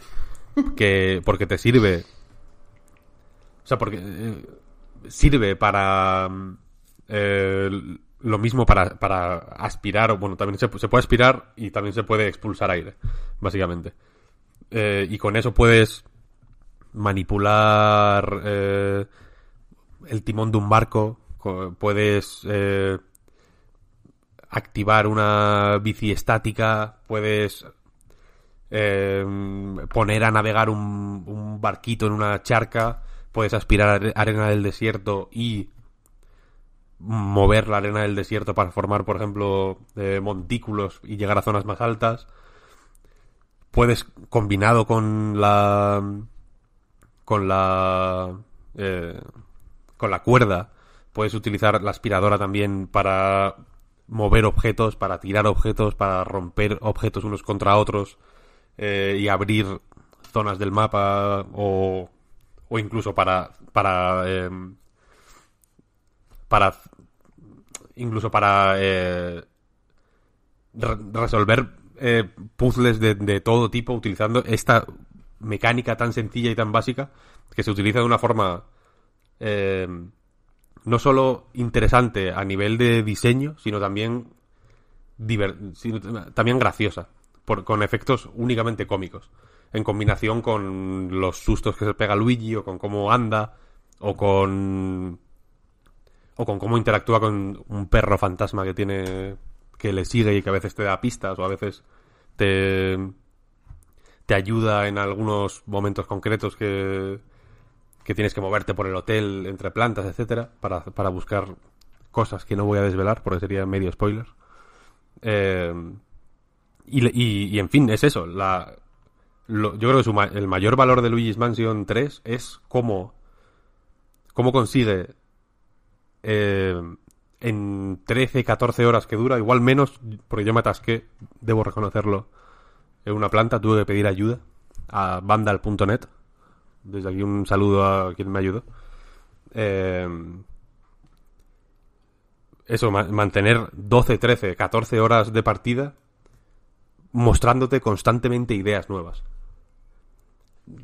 A, veces son variaciones de otras que ya, que ya habías visto, a veces son eh, versiones más complejas de otras ideas más básicas que se han ido desarrollando a lo largo de todo el juego, pero en todas las plantas hay, eh, hay ideas nuevas. Y a menudo esas ideas no son no son gimmicks o, no son detalles que ocurren en, un único sitio, sino que digamos que articulan todo el diseño de la de esa planta y del reto que te propone, eh, a, a veces alterando de forma muy muy muy eh, nuclear eh, qué hay que hacer para para pasársela, ¿no? En cada planta básicamente por, por que se me ha olvidado mencionar la estructura del juego hay un fantasma jefe final, digamos, que tiene el, el, el botón del, ascen- del ascensor que te hace falta para subir a la siguiente planta. Porque en el ascensor, eh, digamos que los fantasmas del hotel se han llevado los botones y tu, tu objetivo es ir consiguiendo los botones para rescatar a no solo a Mario, sino también a Peach y a tres Toads que, que, que ha secuestrado el rey Bu. Em, eh, pues eso, en cada, en cada planta hay un fantasma grande, digamos, que tiene la, el botón. Y, y el, básicamente la, estructura básica de cada planta es resolver la pues la, la situación básica que se te plantea para acceder al jefe final y luego conseguir la conseguir la el, el botón y, y seguir arriba, ¿no? Esto va variando en función de las plantas y de imprevistos que van surgiendo, etcétera, etcétera. Pero esa es la estructura básica. Y ya digo que cada planta, de una forma bastante contenida, porque nunca... Es un juego bien medido en el sentido de que, aunque te plantea ideas nuevas constantemente, ninguna la... No, no se recrea demasiado en ninguna. Cada planta igual dura 45 minutos, una hora aproximadamente. Hay otros, hay otras que, duran mucho menos porque son situaciones mucho más eh, compactas. Hay otras que duran más, entre comillas, porque vuelves alguna vez a ellas o tal. Pero más o menos es eso, unos 40 minutos, 45 por planta. Y la verdad es que se hace súper, súper, súper agradable y, y, y muy, y muy ingenioso, la verdad. A mí me ha sorprendido muchísimo, muchísimo. Porque el, el 2 ya era... Ya apuntaba maneras en ese sentido, pero estaba un poco más limitado por la ambientación misma del juego, ¿no? Aquí, eh, como cada planta es relativamente pequeña, se permiten eh, que cada planta tenga un interés muy específico eh, dependiente de, de su ambientación, ¿no? Y que cada y que, y que eh, cada planta sea un su, su jueguito más o menos eh, separado y, y que, y que haya cosas muy distintas. Ah, eh, Bueno, y luego se me, se me olvidaba. Y luego está eh, otro añadido a nivel mecánico que es Gomi Luigi, Es verdad. que es eh, que es el, el segundo jugador, por así decirlo, cuando juegas en cooperativo, cosa que yo no he hecho jamás porque no tengo amigos. Eh, pero que jugando solo, digamos que lo invocas con el stick derecho y lo y puedes ir alternando entre Luigi y Gomi Luigi. Gomi Luigi tiene una serie de características eh, propias, digamos, que es que puede está hecho como de, de babilla, de ectoplasma y puede atravesar pues, pues eh, verjas, por ejemplo, o dejarse caer por por eh, cañerías y así. Eh, y más allá de los puzzles eh, propios que, tiene, pues sirve a veces también para pues para tirar entre dos de un fantasma, porque tú puedes si, si, por, poner un ejemplo, si tú activas la, aspiradora con Gomi Luigi y pulsas el stick derecho, pasas al- a, Luigi normal, pero Gomi Luigi sigue, digamos, con la aspiradora activada, ¿no? Entonces hay, hay varios puzzles que, que utilizan, o sea, que requieren de esta mecánica. Hay algunos enemigos que, por ejemplo, eh, at- te atrapan y para salir, pues tienes que sacar a Gomi Luigi y, y salvar a Luigi, digamos, tú mismo.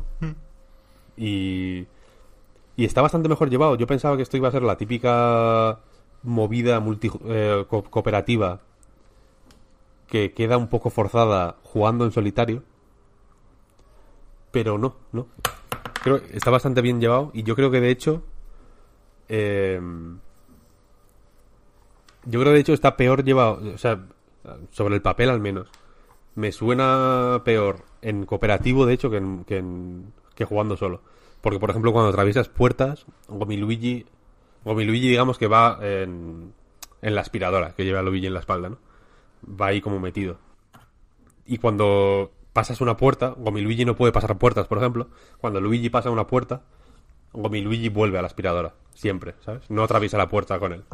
Entonces, mm, o sea, parece, parece un tipo de juego cooperativo más o menos eh, asimétrico. Ya, bueno, es que a a Nintendo yo creo que le gusta más de la cuenta llamar cooperativo a cualquier cosa, ¿eh? Porque, como en el Mario Odyssey, tiene cooperativo, llevas a Capi. Bueno, yo qué sé, no me jodas.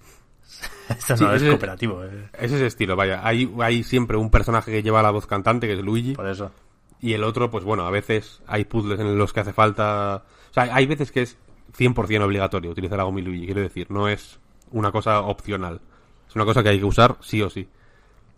Pero no puedes... Jugando a dos, no puedes llevar a Gomi Luigi todo el rato. Porque se va de vez en cuando, puedes ir, puedes ir sacándolo siempre que quieras. Pero no es un personaje con la entidad que, que tiene Luigi. Yo esto supongo que dentro de unos años nos vendrá bien cuando el crío quiera jugar, nos diga, papá, me toca. Y tú, sí, sí, toma. El- la puta gorra. Y yo llevo al Mario. No me rayes, niño. Pero. Toma, toma, le das el, le das el mando de la GameCube. Un, un mando de la Nintendo 64 con el cable cortado. No, pero eso es lo que hago juega, ahora. Eso juega, ya en dos, en dos años no va a colar. Ah, bueno, sí, sí. Claro, claro. A ver, yo tengo muchas ganas, ¿eh? Del Luigi's Mansion. Además, es que Nintendo hace muy bien esto de que tengamos ganas de, de, de hacer las cosas bien, de comprar el juego con su cajita. Vuelve a ser muy bonito todo el arte relacionado con Luigi's Mansion 3. Eh, ese, eh, hay algo incluso de ese ritual que decías antes, Víctor, del barrio, ¿no? Los juegos de Nintendo, y es que no, no me planteo no comprarlos en la tienda, ¿eh? No salir de ahí con una cajita, con una bolsita. Y esto lo voy a hacer con Luigi's Mansion de cabeza, vaya, el 31. Porque me gusta mucho Luigi's Mansion y me gusta mucho también, que ya lo, lo hemos comentado siempre, ¿eh? esa labor que hace Nintendo como productora, ¿no? Que hace que veas un vídeo y ni se te ocurra que esto pueda estar hecho en Canadá. ¿No? Se nota, fíjate lo que te voy a decir, un poco en la estética. La estética ¿Sí? de, lo- de los vídeos, por ejemplo, tiene un rollo... Tiene un peso que no es el que tienen los vídeos de Mario Odyssey, por ejemplo. Los Y- vídeos, ¿qué quieres decir? ¿Las cinemáticas? Las cinemáticas, sí. Vale, vale, vale. Eh, eh, es- eh, o sea, quiero decir, tiene, tiene una coherencia con el resto de, de, de juegos del universo Mario. Pero, pero desde luego se, se nota un, un, un algo, ¿eh? Hay un algo, hay un algo ahí. En los planos, en algo, no sé, no sé cómo... No sé cómo decirlo, pero sí, tiene, tiene una entidad propia. El mo- motion capture. El motion capture de Luigi está bien llevado. sí, sí. Pero no, no, no es corto, Víctor, 13-14 horas. Hostia, yo me lo esperaba más de 20, ¿eh? Anda, ¿dónde vas? Tirando a ¿Dónde 20, va? yo qué sé, tío. 16, ¿A qué va? ¿no? No, no, no. O sea, y, y- y- o sea, ya digo que son, son 13, 14 horas bien aprovechadas, quiero decir. No, no hay filler en ningún momento. Guay, guay. ¿Y esto que lo has jugado? ¿Más en portátil, más en la tele? He ido combinando un poco, la verdad. O sea, el... O sea, a nivel técnico no es un mega pepino, evidentemente. No es mm, de Last of Us 2. Pero sí, tiene las cortinas que se mueve aquello que... Claro, la cosa es que Ya quisiera la capa de Batman, vaya. pone muchísimo interés en ese, en ese tipo de cosas. Hay, eh, casi todo tiene pocos polígonos, por así decirlo. La, cuenta de polígonos es baja. Pero es acojonante cómo se mueve todo. En el literalmente cómo se mueve todo. Quiero decir, tú pones la, aspiradora y eh, puedes estar en una, en una sala donde hay, yo qué sé, mm, 10 trofeos, mm, botellas, vasos, eh, una, una incluso una puta caja de cartón con palomitas y cada palomita individual eh, se mueve, quiero decir, cuando tiras la caja de palomitas caen palomitas de la caja y cada una tiene sus físicas individuales. Eh, los, los, eh, es una, tiene una obsesión eh, absolutamente enfermiza con el dinero y de todos los sitios salen billetes y monedas. Y los billetes vuelan de una manera acojonante también, súper individualizada. No sé hasta qué punto, evidentemente, tienen físicas muy, muy complejas. N- Nada tiene físicas especialmente complejas en este juego en realidad. Pero, pero eh, su- sumadas, todas las, todas estas eh, partes individuales que se mueven, dan una sensación súper, súper dinámica. Y luego también pone mucho énfasis en la luz, evidentemente. Claro. Pues es un juego relativamente oscuro. Pues para hacer más contraste con la linterna, básicamente, ¿no? Y, las, sombras las tira de una forma muy eh, exagerada y muy expresiva. Y, que quedan fenomenales, la verdad. Eh, jue- juega mucho con, eso, con, con ponerte a la vista cosas, que las ilumines con la linterna o con la luz negra o tal, y que de pronto en el fondo mm, pues haya unas sombras gigantescas. Por ejemplo, cuando eh, cuando cuando iluminas hay unos enemigos que son unas papeleras mm, poseídas que tienes que iluminarlas con la luz negra para para matarlas básicamente. Tienes que eh, noquearlas de, de varias maneras y luego darlas con la luz negra cuando están noqueadas, ¿no? Y cuando les das con la luz negra, si coincide que hay una pared en el fondo, pues la sombra invade toda la pared, es una cosa bastante impactante. Y ya digo que nada es muy bruto eh, a nivel individual, pero el conjunto es fantástico, la verdad.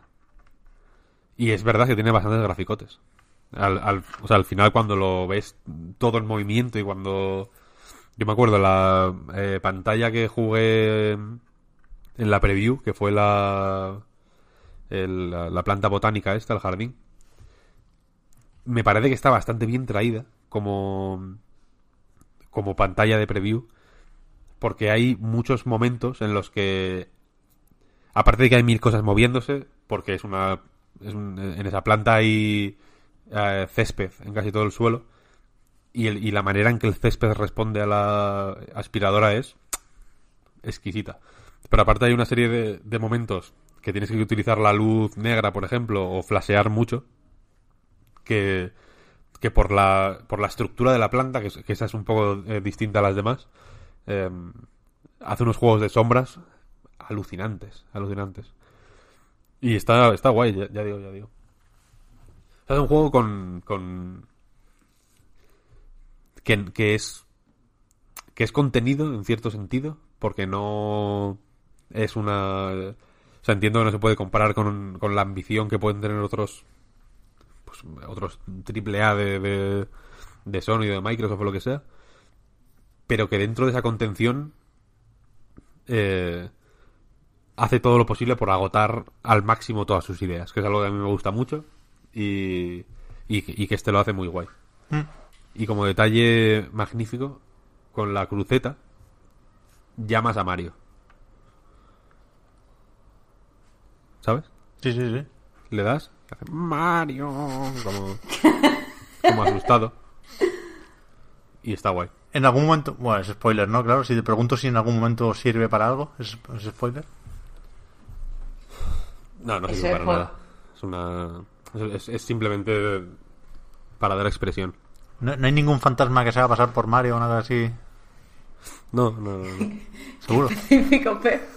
O sea, esto vas como con la linterna, como temblando, y, y es para, para ir diciendo Mario, Mario.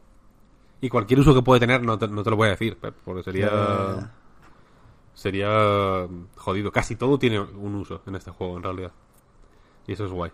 Muy bien, pues hemos puesto los, los dos de Halloween asterisco juntos. También porque son los dos que querías comentar tú, Víctor, y te tienes que ir.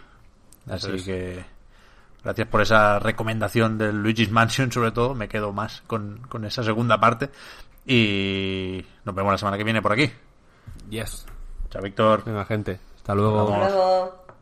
Pues lo dicho, Marta, ¿podemos comentar alguna cosilla de esos juegos recientes y pendientes? ¿O qué? Yo creo que sí, claro, ¿no? claro, pero, pero hay que dejar claro que son primeras impresiones.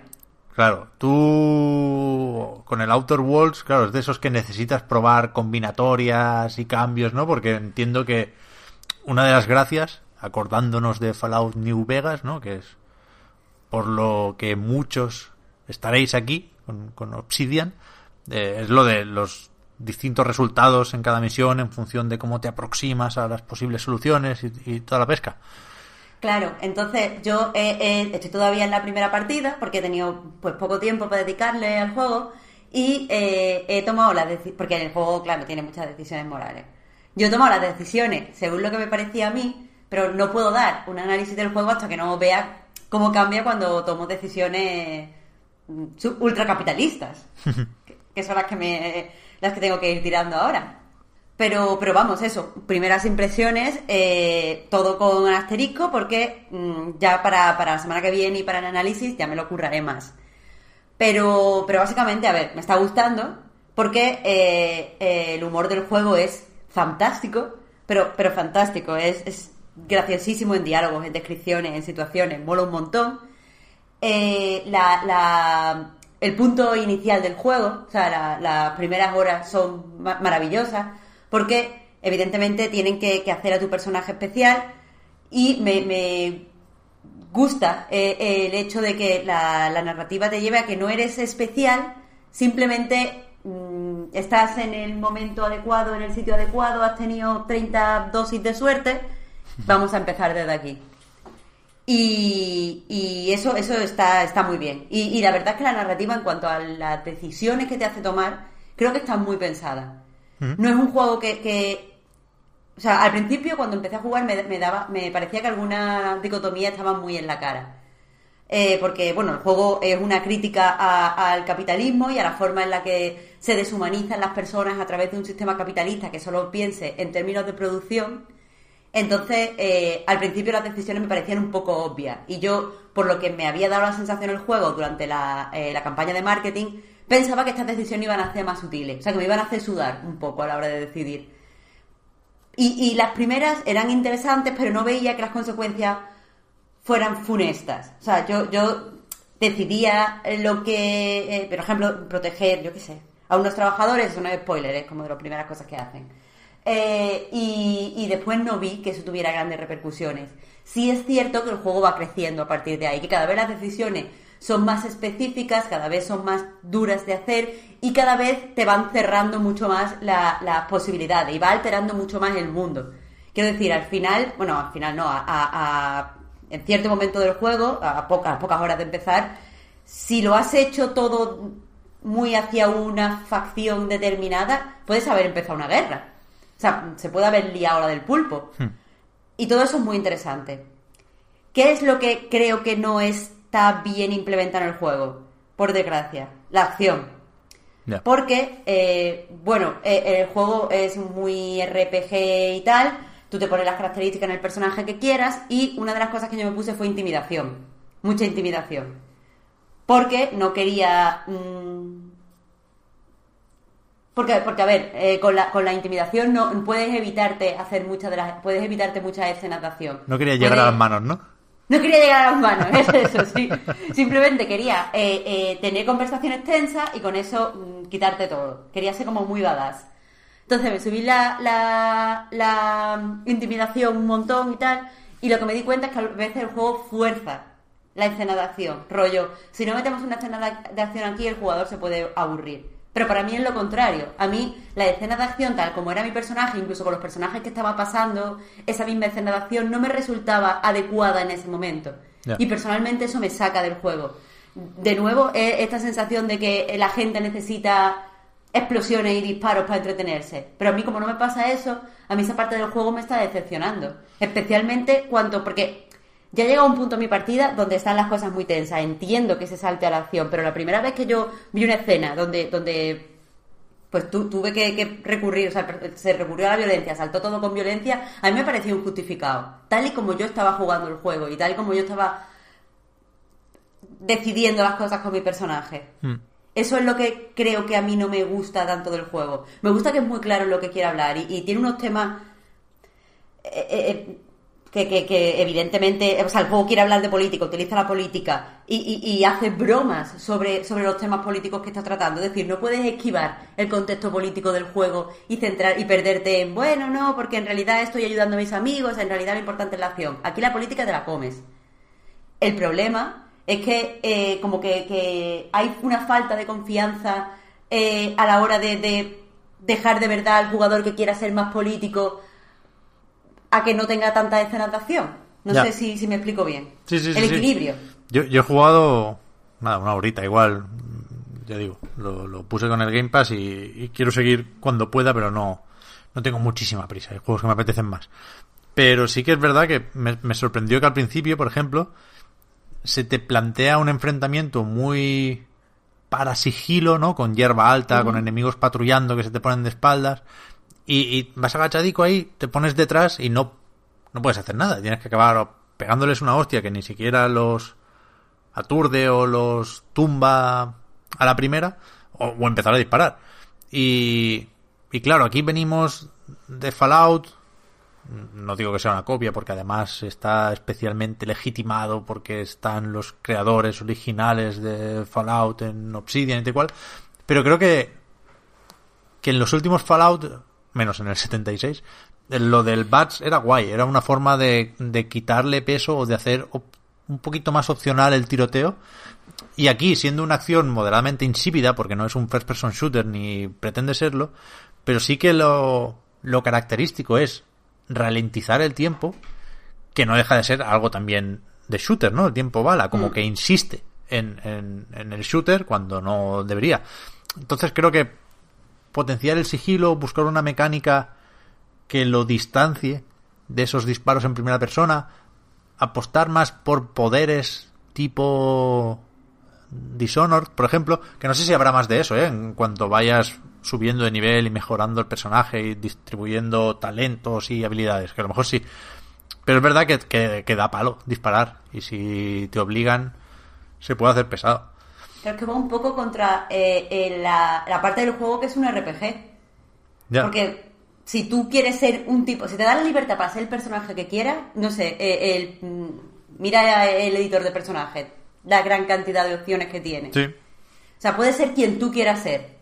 Menos aquí que tenemos que meter una escena de acción. Ya. A mí eso no me gusta.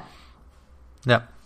A ver, a ver, a ver hasta qué punto se puede hacer flexible todo esto. Pero yo creo que es un juego muy inteligente en tanto que... Y, y venía apuntando a eso, ¿eh? Que cubre muy bien un hueco que había en el mercado. Que es que Bethesda no sabemos a qué coño está. Ahora acaba de sacar la suscripción del Fallout 76 en el peor momento, Dios de la mío. peor manera, lleno de bugs. Bueno, una catástrofe. Es que a mí me da palo ya. Además, en, en contra de todo lo que dijeron durante la, la campaña de marketing. Sí, sí, y bueno, y después de haber retrasado ese DLC que prometieron en el E3 que tenía que Hostias. arreglar el juego, una- un desastre que parece que lo hagan a propósito para que se ría la gente en Reddit. Es, es increíble lo de Bethesda. Y estos tíos, entre Obsidian y Private Division, o Take Two, eh, pues, pues han hecho un juego que es lo que la gente quería, jugando bien con la escala, con las ambiciones y los presupuestos. Yo he leído que no es tan largo como un Fallout, por ejemplo, ¿no? Que, que son 20 horas más o menos, que, que sí que hay varios planetas, pero la exploración no, no es súper extensiva, pero que, que está bien, bien hecho y bien puesto, y, incluso técnicamente, a mí me ha gustado porque lo veo, seguro que habrá vídeos de bugs por ahí, ¿eh? no, no lo he visto, pero lo veo más sólido de lo que yo esperaba, sin ser un juego muy puntero, sí que es, que me parece un juego agradable, que, que se presenta bien, vaya, decía que es, que es un poco como un buen remaster de un juego de 360. A mí me gusta la estética de la generación anterior. Y, y esto parte un poco de ahí, pero lo, lo pule y lo abrillanta y se ve, se ve bien, vaya, sin ser fotorrealista ni súper espectacular. A mí me gusta cómo se ve. Es, es un juego que, Es que, que se agradece que exista y que haya salido ahora, creo yo. que la estética, además de todo lo que dices, va mucho con el tono del juego. Sí. Quiero decir, cualquier otra estética con las coñas que hace en cierto momento el juego queda rara. Sí, sí, sí. Entonces sí. está bien que se vea así. Sí, sí. No, no es mi tipo, vaya, pero creo que, que lo voy a jugar. Me tengo que dar un poco de prisa. A ver si lo termino este mes eh, con, con el Game Pass. Si no se renueva el Game Pass y no pasa nada, ¿eh? Pero, pero, no sé, pensaba jugarlo solo un poquitín para poder decir estas dos tonterías en el podcast y hasta luego. Pero no, creo que, que me van a echarlo bastante como para terminar. La semana que viene os contamos. Mm, Eh, Call of Duty puedo decir cuatro cosas también, pues cuéntanos. pero muy poquitas. O sea, primero, lo malo, que es que estuve bajando parches hasta la una y media de la madrugada. Qué desastre. O sea, se puede bajar como por bloques, como dicen que van a hacer con la Play 5, pues ya se puede. Te puedes bajar dos partes de la campaña por separado, las Special Ops, el multijugador, con lo, con lo cual un desastre de barritas que no acababan de subir nunca. Y cuando por fin pude ejecutar el juego, eh, me, me planteé esa duda de empezar por el multijugador o empezar por la campaña. Y empecé por la campaña porque el multi ya lo había probado en la beta y, y la verdad es que ninguna queja. Yo est- estoy muy ilusionado con este Modern Warfare y sigo ilusionado después de haber probado un ratito de campaña, que no que no cambia muchísimo, pero sí hace bien lo que yo creo que, que se espera, siendo realistas, de un Call of Duty, ¿no? Eh, es bastante espectacular gráficamente, se nota un montón eh, la mejora en el motor gráfico y todos los aspectos técnicos, la iluminación, hace que, que todas esas cosas más o menos típicas, ¿no? Que, que al final lo que se busca es encadenar escenas más o menos coreografiadas y más o menos guiadas, un juego muy, muy cerrado, muy pasillero, pero, pero todo funciona muy bien, por las animaciones, por el, por el tratamiento de la cámara, por el desenfoque. Hay un momento muy, muy, muy al principio en el que te pones una máscara, porque entras en un, en un hangar o en, un, o en un edificio donde hay algún tipo de gas para hacer cosas de terrorismo químico malísimos. Eh, y es, es muy, muy asfixiante, muy claustrofóbico estar dentro de esa máscara. Además, sin luz, con la linterna. Es súper, súper, súper resultón. Entonces, yo lo que espero de Call of Duty es que, lo que decimos siempre del tren de la bruja, ¿no? Ir pasando por varias atracciones y que cada una se presente de una forma más o menos resultona. Y lo que llevo de juego es totalmente así. No es ninguna revolución, pero sin duda me voy a terminar esta campaña y sin duda le voy a echar unas cuantas horas al, multijugador. Eh, ¿Qué pasa? Pues que aquí no sé hasta qué punto va a ser polémico el tema este de la crudeza, porque es verdad que empieza directamente con un acto terrorista en Londres y es es lo bastante realista y directo como para tener que tener cuidado a la hora de tratar ciertos temas. Y no no tengo claro que vaya a ser así. Y, y aquí ya no es solo una cuestión de de ser más o menos frívolo sino es una cuestión también de con tan poco espacio de maniobra en la campaña no ya digo es es algo muy cinematográfico, muy guiado, muy de, de hacer pocos experimentos narrativos. Al final la historia tiene que tirar del carro. Y, y no creo que vaya a ser lo bastante buena la historia. Te digo, tampoco apunta a que sea un drama. Pero, bueno, lo típico de Call of Duty, ¿no? Que se cree el juego que le vas a prestar más atención de, de la que acabarás prestando, ¿no? Entonces empieza ya a cambiar de personajes, a soltar nombres a punta pala y dice, vale, no es muy complicado, no es esto una novela que me Sí, tenga que tomar muy en serio, algo pero es que ya, ya me he perdido. O sea, en cinco minutos ya, ya he perdido, ya no sé quién es quién, los rusos son malos, estos también, pero, pero no, no me preguntes más, ¿no? Entonces creo que a nivel de, de introducir conceptos, el juego tendría que ser un, bueno, está planteado de otra manera. Tampoco me gusta que haya tantas cinemáticas. Porque creo que el juego funciona muchísimo mejor cuando te cuenta las cosas en primera persona. Y no, y es que no, no creo que tengas que salir en ningún momento de la primera persona en un Call of Duty. Y después las, las de siempre, que el doblaje no es catastrófico, pero no es bueno tampoco. La edición de audio no está bien hecha, los volúmenes no funcionan bien. Y si cambias la consola y la pones en inglés, las voces pasan a estar en italiano. Con lo ¿Qué? cual, Activision gonna Activision, lo de Sekiro en japonés fue un espejismo y, y aquí nos tenemos que comer el doblaje que podría ser mejor. Que no, a mí, a mí no es de esos que me saca automáticamente. Hay un par de personajes que sí, pero desde luego por todo aquello de meterme en la historia, de tomarme en serio, de, de jugar bien. Evidentemente es una campaña en la que tienes que poner de tu parte, ¿no? Y cuando todos tus compañeros van caminando poco a poco y con las armas bajadas, tú tienes que hacer lo mismo, ¿no? Tienes que estar todo el rato, que a mí no me cuesta, a mí es como me gusta jugar, con la partida del E3, ¿no? Haciendo el juego bonito. Y, y, y todo ayuda a eso. Si me creo más las interpretaciones y me gustan más las voces, pues es más probable que haga la partida del E3. Y es una pena que no lo puedas poner en inglés. Lo digo por si alguien le da lo mismo y no tiene mucha prisa, pues igual te lo compras en Amazon UK y si lo entiendes, pues eso que, eso que te llevas. Pero bueno, bien, bien, creo que el, que el titular sin duda tiene que ser que ha vuelto Call of Duty, que ya era puta hora. Y que, que me ha rejuvenecido este juego, ¿no? Porque Bueno, te has rejuvenecido más de lo que te había rejuvenecido el Fortnite. También, también, también. Pero ahora es como si estuviera después de Call of Duty 4 o de Modern Warfare 2. Y estoy con muchísimas ganas de, de pegar tiros por las noches. Así que a tope. Es que esto debería ser lo normal. Es lo que comentábamos de, de Ubisoft, ¿no? No es, no es, no son solo ellos los que exprimen sus franquicias. Faltaría más. Lo que ha pasado con Call of Duty es un poco para verlo. Y, y no sé. Yo creo que la coletilla Modern Warfare se asocia a, a los viejos y buenos tiempos. Y creo que este juego está a la altura. De momento. Ya veremos si la lía. Si la lía en cierto punto de la campaña. Seguro que hay partes más polémicas. Pero como con el Outer Worlds, la semana que viene lo, lo acabamos de comentar. Víctor se lo ha comprado también, imagínate. Además se la ha comprado esta mañana antes del podcast. Sí, sí, sí, sí. O sea que es como a tope. Sí, sí.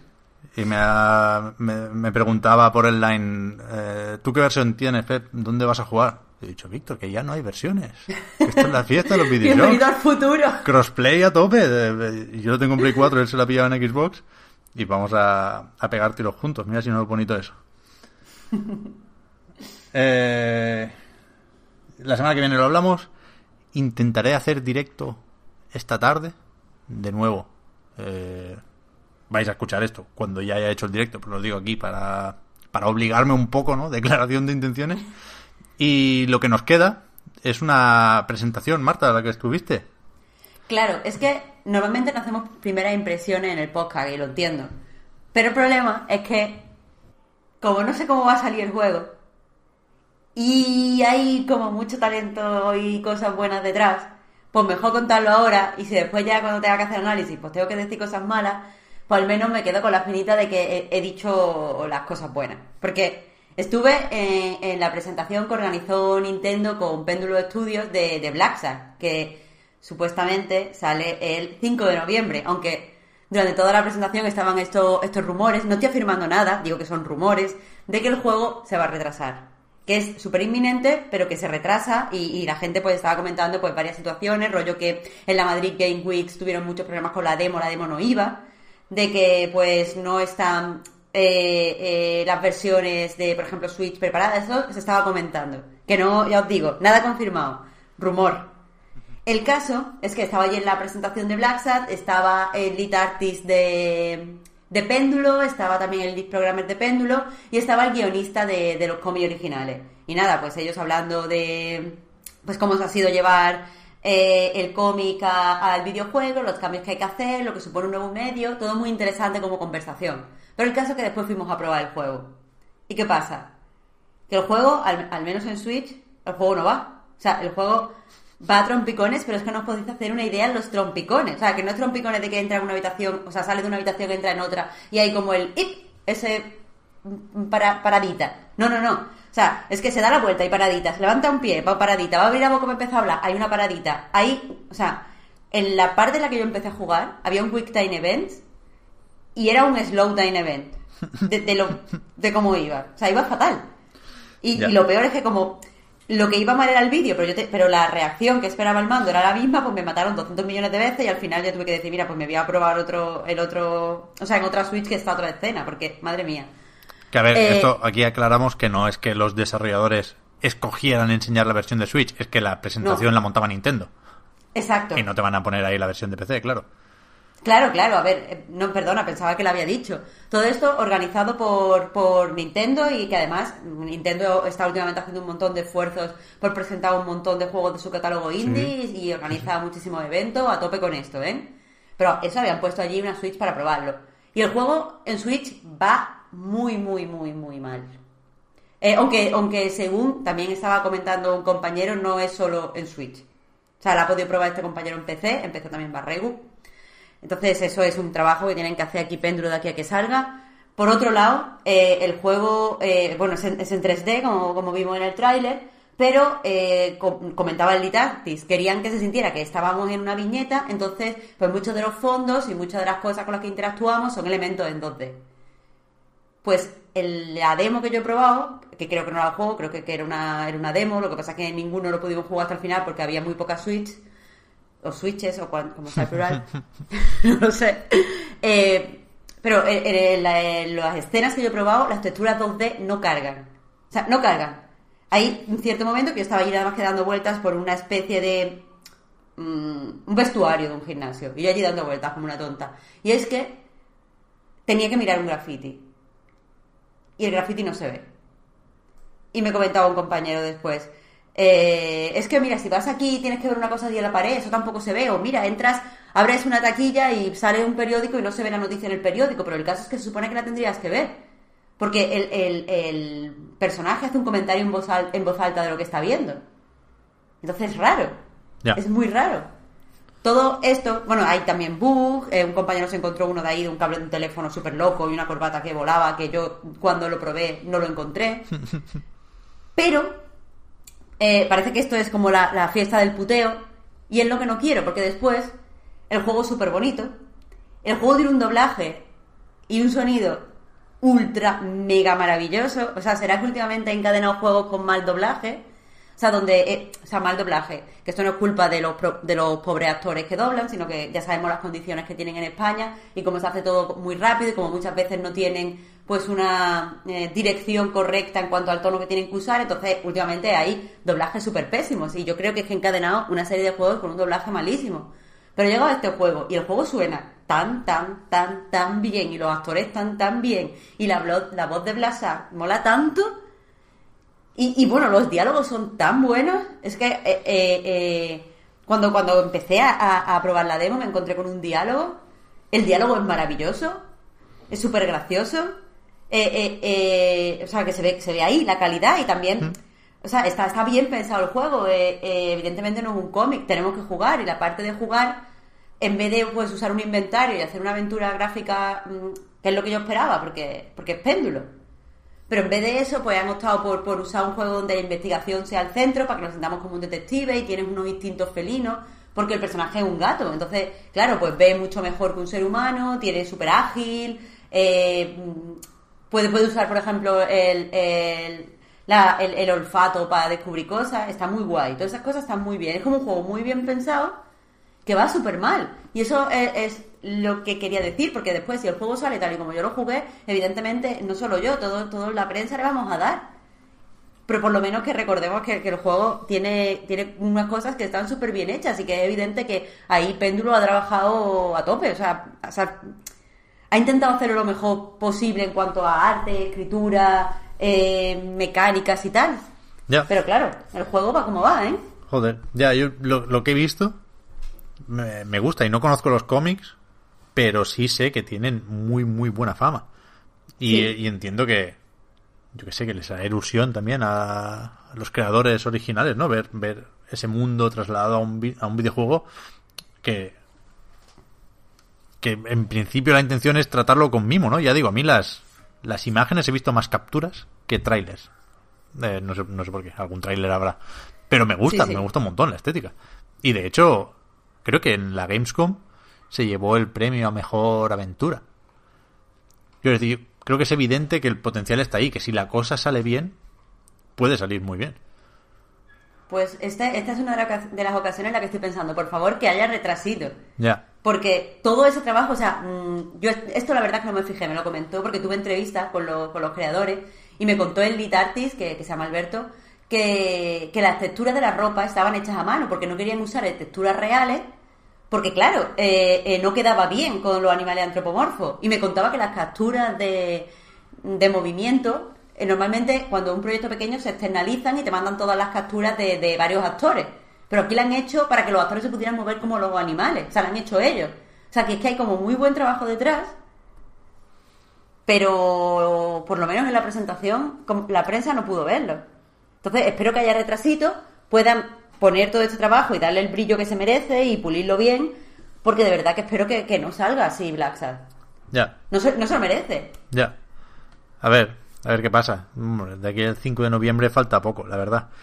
Y creo que está más o menos claro que, que el mejor escenario, desde luego, no será el, el de Switch. ¿No? Si, si, No. si, a- si arreglan una versión o si hay una versión que es la buena, desde luego y por desgracia no será la de Switch, ¿eh? Pero, Y- pero ya veremos. Y me sorprende entonces que Nintendo haya hecho esta presentación, que además se, la, se ocurra como todos los eventos que se ocurra a Nintendo. Ya, ya, porque ¿Por a, qué Nint- haces esto? a Nintendo le gusta mucho eso y nosotros lo agradecemos, ¿eh? No especialmente con los proyectos españoles, por supuesto, por proximidad, porque porque encaja mejor, pero también con, con los que no lo son, ¿eh? Publicamos esta semana la entrevista que hizo Víctor a los de Yooka-Laylee and the Impossible Lair, que es un juego multiplataforma, que no es más de Nintendo que de nadie, pero a Nintendo le gusta que se pueda hablar con los desarrolladores y nosotros encantados, por supuesto. Pues sí. Eh, ¿Qué te iba a decir, Marta? Ah, sí, esto.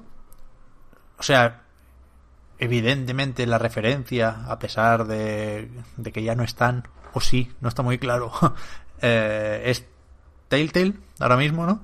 Pero esto no es episódico, ¿no? Esto, o sea, Under no. the Skin es toda la, la historia.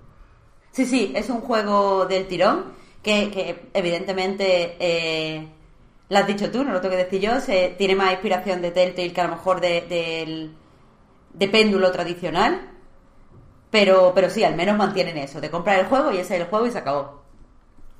Guay. Pues a ver, mm, no sé, a mí me interesa, ¿eh? La, la verdad es que la estética me, me gusta mucho. Tener un detective gato está guay, joder. Como- Y además, Pep, es que lo tienes que escuchar hablar. Ya. O sea, a mí la voz me estaba volviendo loca, o sea, es que parecía, o sea, el doblaje es nivel eh, película de animación. Eh, Que eso, que no estoy diciendo que las películas sean mejores que los videojuegos, pero sí es verdad que los doblajes de las pelis lamentablemente están más currados muchas veces. General, pues sí. esto es ese nivel. Guay. Pues a ver, a ver. Claro, es que si anuncian, estoy pensando, es que esto es ya, si anuncian un retraso, esto sale antes que el Death Stranding en principio, que es la semana que viene. Sí. Yo Así que no, no sé. Que no lo puedes vender como early access esto, no sé. A ver, esperemos que, coñe, o, que tuvieras mala suerte en la presentación, Marta, o que, no sé, a lo mejor retrasen O sea, solo la versión de Switch, que tampoco es deseable, ¿no? Pero mucha gente lo está haciendo. Sí, sí, yo, yo jugué en, la, en las dos Switch que había. O sea, que es que hasta qué punto es mala suerte. Eh, y nadie, o sea, de, de los compañeros con los que hablé, ninguno había encontrado una demo. O sea, nunca, ninguno había pillado la demo bien. Ya. Que no sé, yo solo digo un comentario que es que en la nota de prensa pone noviembre y no 5 de noviembre. Así que ya veremos qué pasa. Ya, yo creo que antes en el game me salía 28 de noviembre, ¿eh? Que 28, pues. es- ya, no, o sea, es el 5. De hecho, en el papel que, que nos dieron sí que pone 5 de noviembre. Ya, ya, ya, ya. Bueno, y confirmo que en Vandal ahora mismo pone eso. Acabo de ponerlo en el móvil. Algo hay aquí. Ahora me sale en, en game la versión para PC 14 de noviembre, que no puede ser. La Claro, edición mira, en, en el. AS, en el AS ahora mismo pone eh, 5 de noviembre. O sea, en Medistation, perdón. Eh, ahora mismo pone 5, 5 de noviembre. O sea, que no sé. En el game puedo ir aquí cambiando de plataformas y pone 14, que no sé dónde sale el 14, ¿eh? pero si le doy a Switch, 28. Ok. Que, pero que es muy raro que, a ver, de aquí, de aquí al 28 tampoco cambia mucha cosa. Pero bueno, a ver, yo qué sé, sirva esto para que entre todos reflexionen y tomen la decisión correcta. Porque. Porque, joder, es que es guay, es que veo la figura y todo y, y me mola. Hostia, edición para coleccionistas. Bueno, y la, y la figura la tenían allí puesta en persona, o sea, en, para tocarla a los periodistas y tal, y es- o sea, se ve de calidad, está todo guay, tío. Está todo guay. Muy bien, muy bien, muy bien. Vale, Marta, ahora tenemos un problema. Bueno, a ver, Ok. tampoco es la... el gran drama, pero yo la semana pasada prometí preguntitas. No hemos Pues- pedido preguntitas. Me he metido en el Ask y ha sido desastroso. O sea, una cantidad de spam, la, la típica mierda que te redirecciona, que no te deja ver ni la pantalla. No, no es que se te abra un pop-up o una pestaña nueva, es que te... no- o sea, no podía ver esto. Y lo poquito que he podido ver, claro, eran preguntas de hace mucho tiempo porque no, no hemos pedido hoy. Pero he visto una, es que no tengo el nombre aquí, me en la leche, que mientras lo busco, básicamente venía a preguntar si, si nos vamos a hacer peceros. Y yo, yo estoy preocupado con esto. Porque es que... Mira, mira, lo tengo, lo tengo, lo tengo. Carlos. Mace dice, observando las promociones y los regalos brutales que últimamente salen para PC y que en consolas no se ve nada similar, ¿sale a cuenta la inversión inicial en un buen PC? ¿Nos olvidamos de las consolas? ¿Qué opináis en general? Yo creo que es un... O sea, con Víctor nunca sabes si habla en serio o no. Lo hemos visto hoy. Pero Víctor está a tope con hacerse pecero ahora otra vez, ¿no? Que es, que es, que esto es cíclico. Pero yo estoy un poco ahí también, ¿eh? O sea, he teni- últimamente he tenido buenas experiencias con el PC de la oficina. Aquello típico de que te instalas un juego y no sabes cómo de bien irá. Y lo pruebas y dices, coño, va súper bien. Y estoy un poco ahí. Hay que. Supongo que hay que esperar a ver qué ofrecen las consolas de nueva generación, ¿no? Pero. Pero a mí me resulta atractivo el PC últimamente.